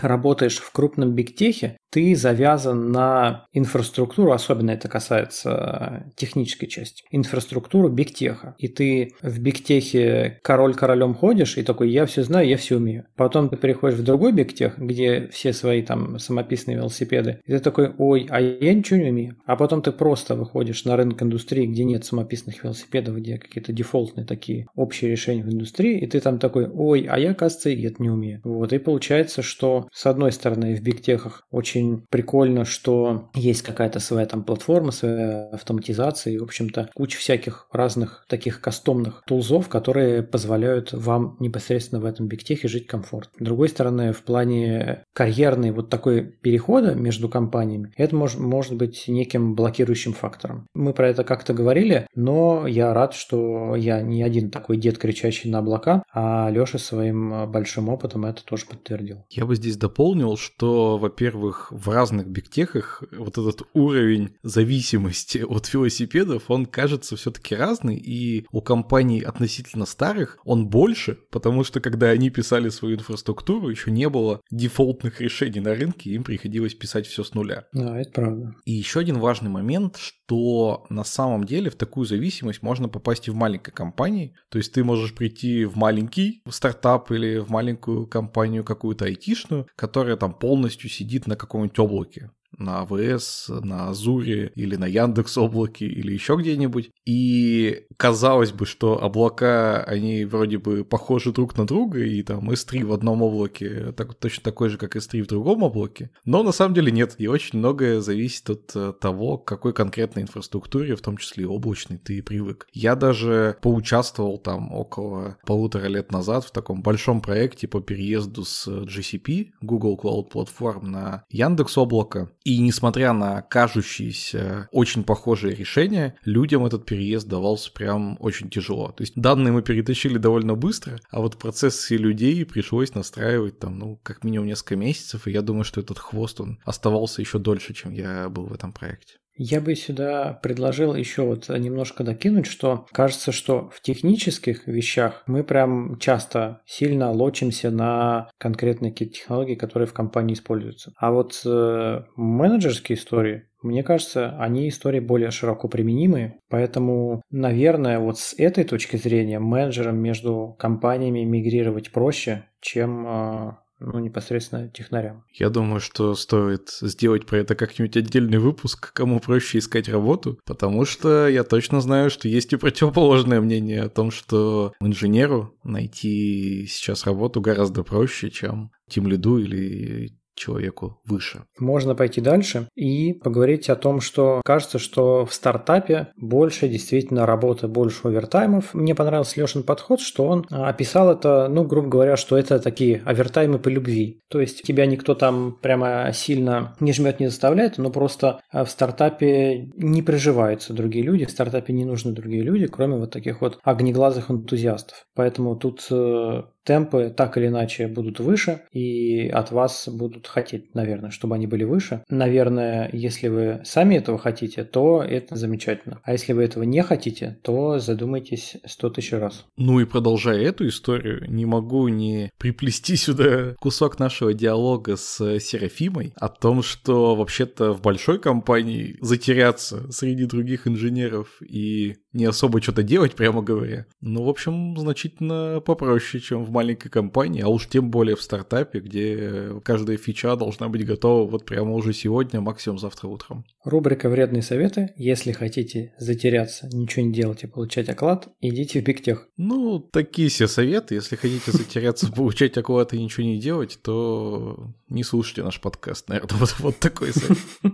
А что тебе запомнилось из э, моего диалога с нашим вторым гостем и вторым Алексеем, с Алексеем и Васютой из э, Авито? Алексей поднял тему, которую мало кто поднимал. Это такая некая грусть от формального даунгрейда. То есть ты в стартапе был CTO, э, и ты кажется, ничего себе, ты CTO, ты вообще там самый главный. А ты потом идешь в какую-нибудь корпорацию, и ты там, ну, из тимлит, ну, как бы, а бывает и не тимлит, а может ты и просто разработчик. Это, с одной стороны, мне кажется, ну, может бить по самолюбию, но, тем не менее, мне понравился подход Алексея, что он нам на практике рассказал, что, по сути, это всем пофиг. Как это называется? Главное, что эти задачи умеешь делать, идешь их делать, и там, скорее всего, даже по деньгам ты не даунгрейднулся. Ну, чуть-чуть там у тебя какая-то лычка будет другая. Но по факту для тебя особо ничего не меняется, и для, у твоих коллег особо-то и вопросов нет. Эта проблема, эта грусть, она только у тебя в голове, а в окружающем мире ее нет. Должен признаться и тебе, и нашим слушателям, что это абсолютно моя история. Я же много лет, в общем, ходил с лычкой CTO, не стартапа, а аутсорс компании. И когда я поменял эту лычку на, на значительно менее звучную, я некоторое время страшно стеснялся и даже даже помню, как ходил на конференции и спрашивал своего начальника, могу ли я переформулировать свою должность, чтобы она звучала более круто. Ничего себе. Я вот честно признаться, я не думал, что ты за это переживаешь, потому что ты сразу, ну, как бы зашел в крупную компанию на тим лида, тим лидов, и это офигенно. Это офигенная должность, офигенная позиция. Ну, лично для меня она звучит явно не хуже, чем CTO аутсорс э, компании региональной. Поэтому, короче, похоже, действительно, опять же, это у тебя в голове, а у меня в голове казалось так, что типа было круто и стало круто. И никакого даунгрейда я прям даже представить не мог. Ну, в промежутке я успел поработать в должности, которая называлась старший менеджер проектов. Поэтому она звучит далеко не так круто, как CTO. Ну, настало, настало время откровений. Я же тоже теперь не тимлит, я тоже старший менеджер проектов, старший технический менеджер проектов. Изменилось ли что-то от этого в моей жизни? Да, в принципе, нет, ничего не поменялось. Я продолжаю делать то, что могу, так хорошо, как могу. Поэтому не переживай из-за этого. Еще я очень хотел, чтобы кто-нибудь из наших гостей признался, что в Бигтехе есть проблемы с legacy кодом. Ну, логично, если у тебя много кода, то, скорее всего, у тебя и много legacy кода. Но когда я напрямую спросил об этом у Алексея из Авито, он, в общем, довольно основательно и доказательно показал мне, что вообще-то объем legacy кода зависит не от размера компании, а от инженерной культуры и от того, как вообще разработчики относятся к тому, что они делают. Меня, если честно, этот ответ э, впечатлил, хотя мы говорим немножко не про это, но мне хотелось отметить этот факт. Часто в индустрии действительно есть стереотипы, что бигтех это там сплошной легаси велосипеды, а стартапы это вообще сплошь там новизна и вообще самая крутота передний край технологий. Но чем больше ты общаешься вообще с людьми из разных компаний, чем больше ты смотришь, ну непосредственно спрашиваешь, а как вы работаете, как вы работаете, вообще все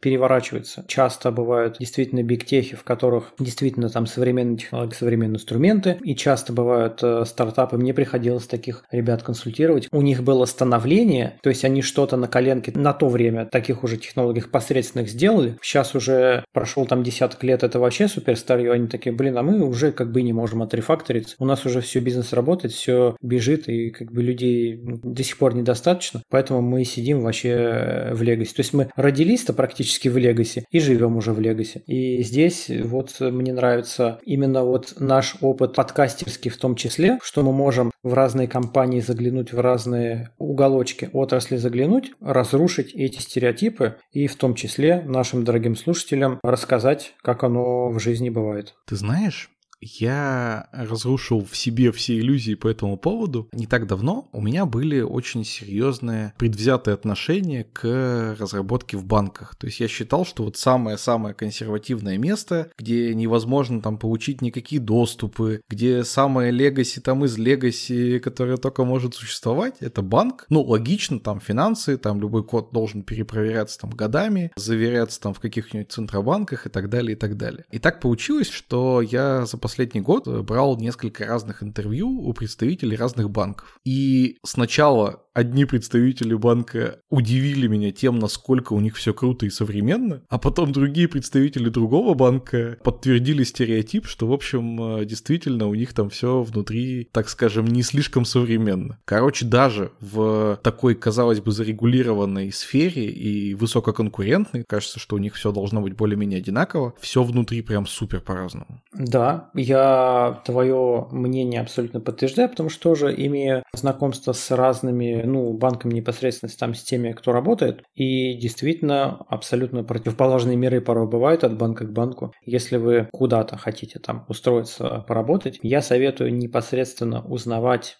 про конкретный там банк, если вы можете про конкретную команду, потому что вот эти стереотипы, такие общие принятые бытовые, которые циркулируют, они вообще абсолютно дезинформирующие. На десерт мы с тобой оставили третьего гостя, это Серафима, с которой мы с тобой вместе познакомились на Team Lead Conf, где она учила нас дружить.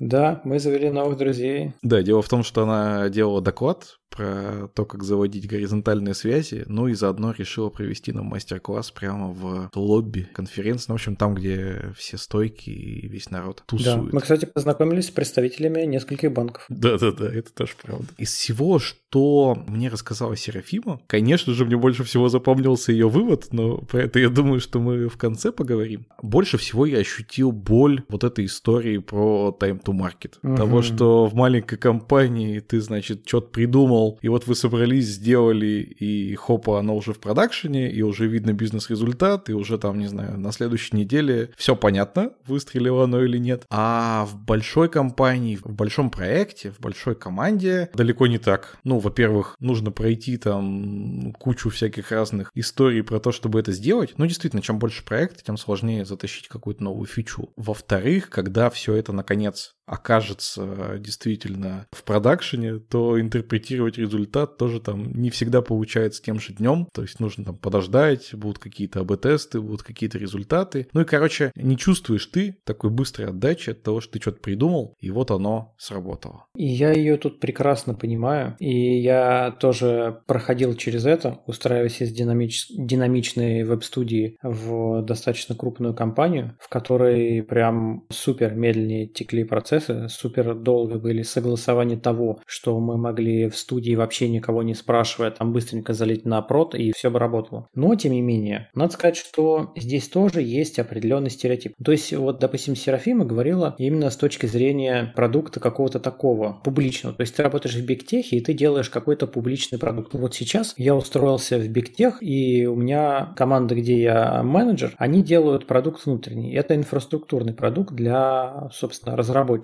этого бигтеха. И там дела идут побыстрее. То есть там я не чувствую такой э, вязкой, долгой бюрократии и такой долгой петли обратной связи. Я к тому, что нужно еще понимать, в каком непосредственно подразделении бигтеха ты работаешь, какой продукт делаешь. Но тем не менее, вот в большинстве случаев, опять же, моего опыта и опыта общения там с людей по индустрии, там консалтинга и всего прочего, действительно в больших компаниях это намного дольше, намного муторнее. Короче, я не знаю, у тебя какая-то частичка души, что ли, отмирает? Или ты вот какой-то такой нечувствительный к этому становишься? То есть долгое время ты переживаешь, переживаешь, типа, что так долго, что так долго, а потом такой, а, ладно.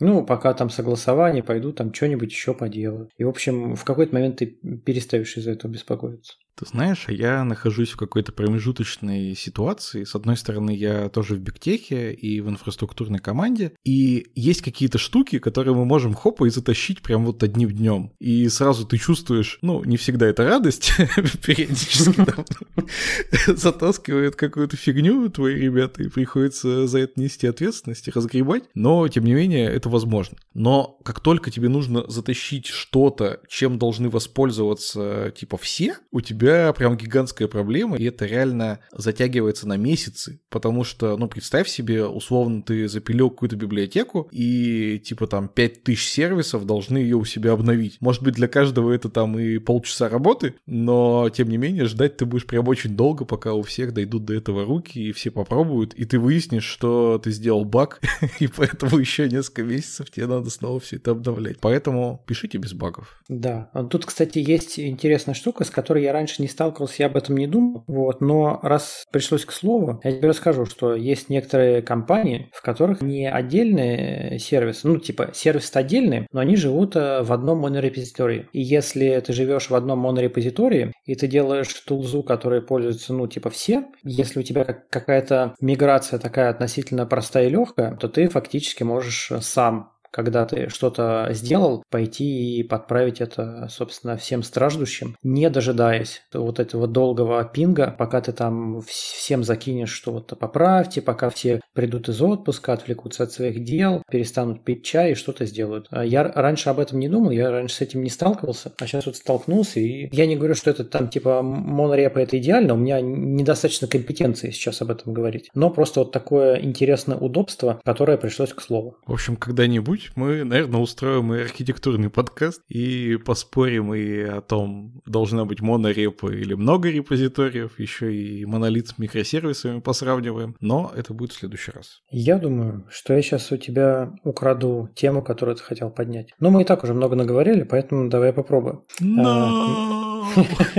Мне понравилась ее идея. Если работать в стартапе, то нужно работать именно в своем стартапе а не в чужом. И кажется, что это одна из таких идей, когда ну, в целом стартап, я считаю, это как рулеточка. Но здесь хотя бы у тебя в этой рулеточке высокие коэффициенты ставок. Вот, поэтому мне вот это понравилось. Давай сверимся. Такая ли была тема у тебя? Да, конечно, я хотел обратить на это внимание, потому что эта мысль для меня, ну, я не скажу, что совсем новая, но именно в такой формулировке я о ней не думал. С другой стороны, вот э, все-таки несмотря на то, что выиграть ты можешь больше, но проиграть-то ты тоже можешь больше гораздо. Потому что одно дело, ты устроился в стартап, и там что-то финансово пошло не так, и вот уже через месяц у тебя новая работа. С другой стороны, если это твой стартап, и ты несешь некоторые финансовые обязательства, ну, тут, в общем, можно проиграть-то побольше. Поэтому, если вы мои дорогие слушатели, организуете собственный стартап, пожалуйста, будьте аккуратны в финансовых вопросах, в юридических вопросах и во всем том, что может для вас э, как-то нехорошо аукнуться. А тут же история зависит от того, как ты организовал финансирование этого стартапа. Про это была фраза, есть такой э,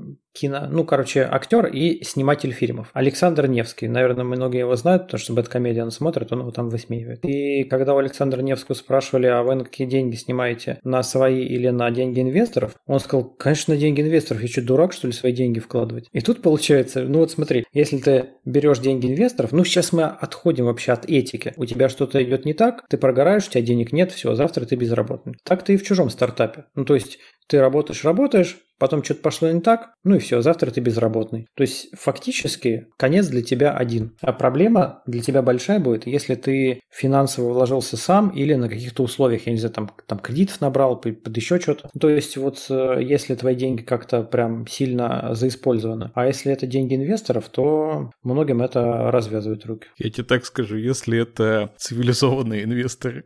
Да-да-да. Они такие в малиновых пиджаках, которые... Да, были где-то такие истории. Нам нужно, слушай, по-моему, мне даже в канале кто-то приходил и рассказывал, там что-то кого-то в лес отвозили. Ну, в общем, такие инвесторы хотели возврат инвестиций. Ну, истории про лес я, слава богу, не испытывал на собственной шкуре, и ближайшие мои знакомые тоже. Но у меня есть один товарищ, который тоже строил стартап на деньги инвесторов, и, в общем, совершенно все как бы правильно начинал. Но в какой-то момент он уже поверил, что у него все получится, а эти деньги у него закончились, и там новый раунд ему не давали. И вот тут-то он там вложился весь насколько мог. И, в общем, финансово-то там не очень хорошо все закончилось.